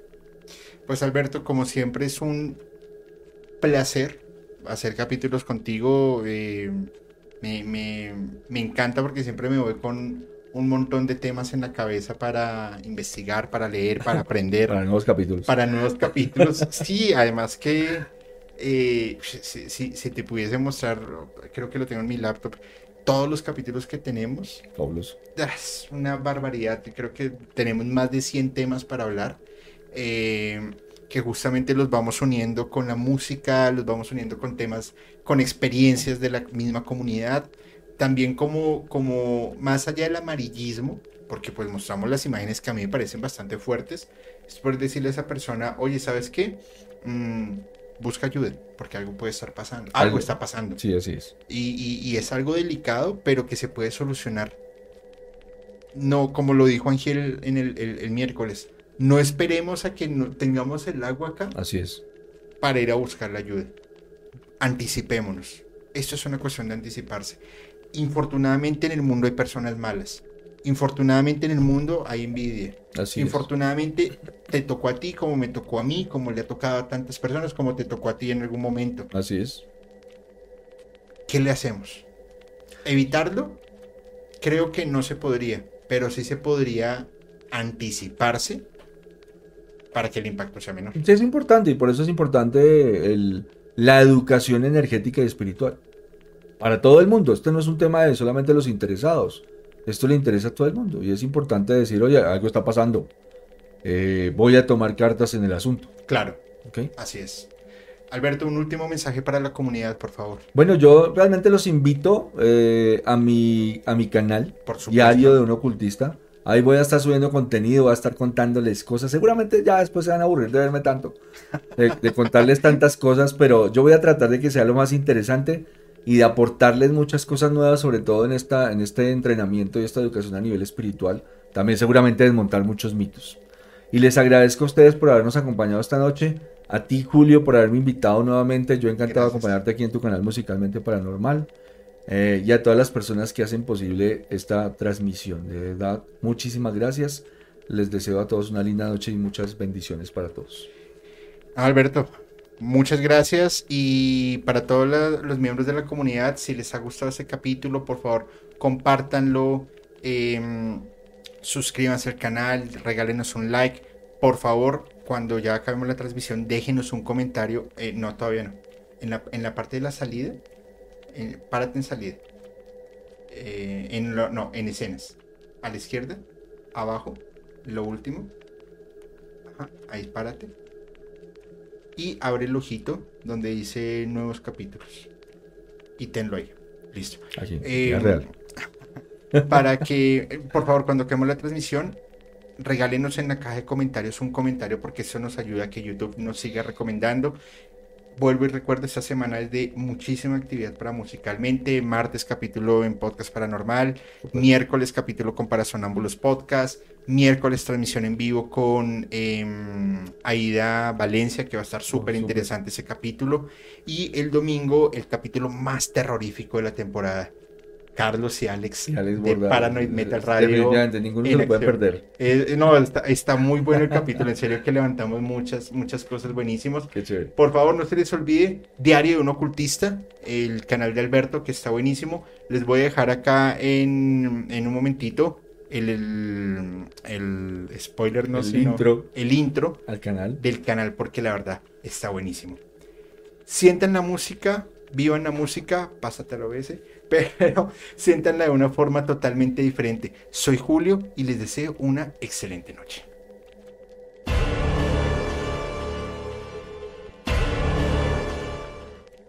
Quiero darles la bienvenida y un abrazo a todos e invitarlos a este nuevo espacio que he pensado para interactuar con todos ustedes de una manera más directa y que podamos hablar de muchos temas interesantes, de temas ocultos que en el pasado pudieron habernos generado noches de miedo, noches de terror y que aún hoy siendo adultos resultan inquietantes e interesantes. La idea es que podamos abordarlos de una manera seria, de una manera clara, y que podamos desmontar muchos mitos instaurados desde el pasado y liberarnos de muchos miedos para poder entender poco a poco nuestro propósito en esta vida y nuestro camino evolutivo. Mi nombre es Alberto Acosta, bienvenidos al diario de un ocultista.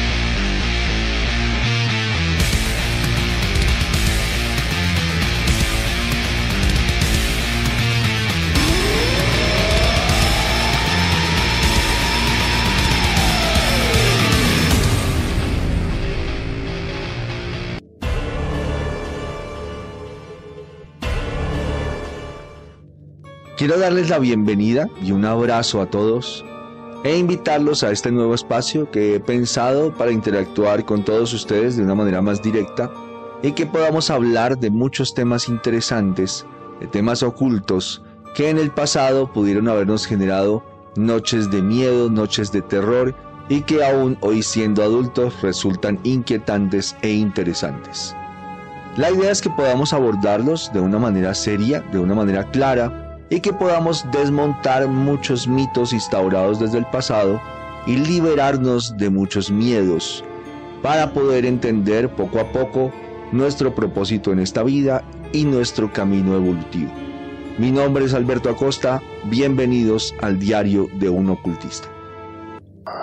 Hola, hola, ¿cómo están? Soy Julio Musicalmente Paranormal y quiero comentarles algo. En mi búsqueda de historias de miedo, de terror, de suspenso, me encontré con un podcast que realmente me tiene fascinado y es Archivos Perdidos Podcast, un colectivo de historias de terror de México, la cual, mediante las historias que ustedes pueden enviar por Voice Note, ellos las van a contar de una manera alucinante. Realmente se los súper recomiendo. Archivos Perdidos Podcast.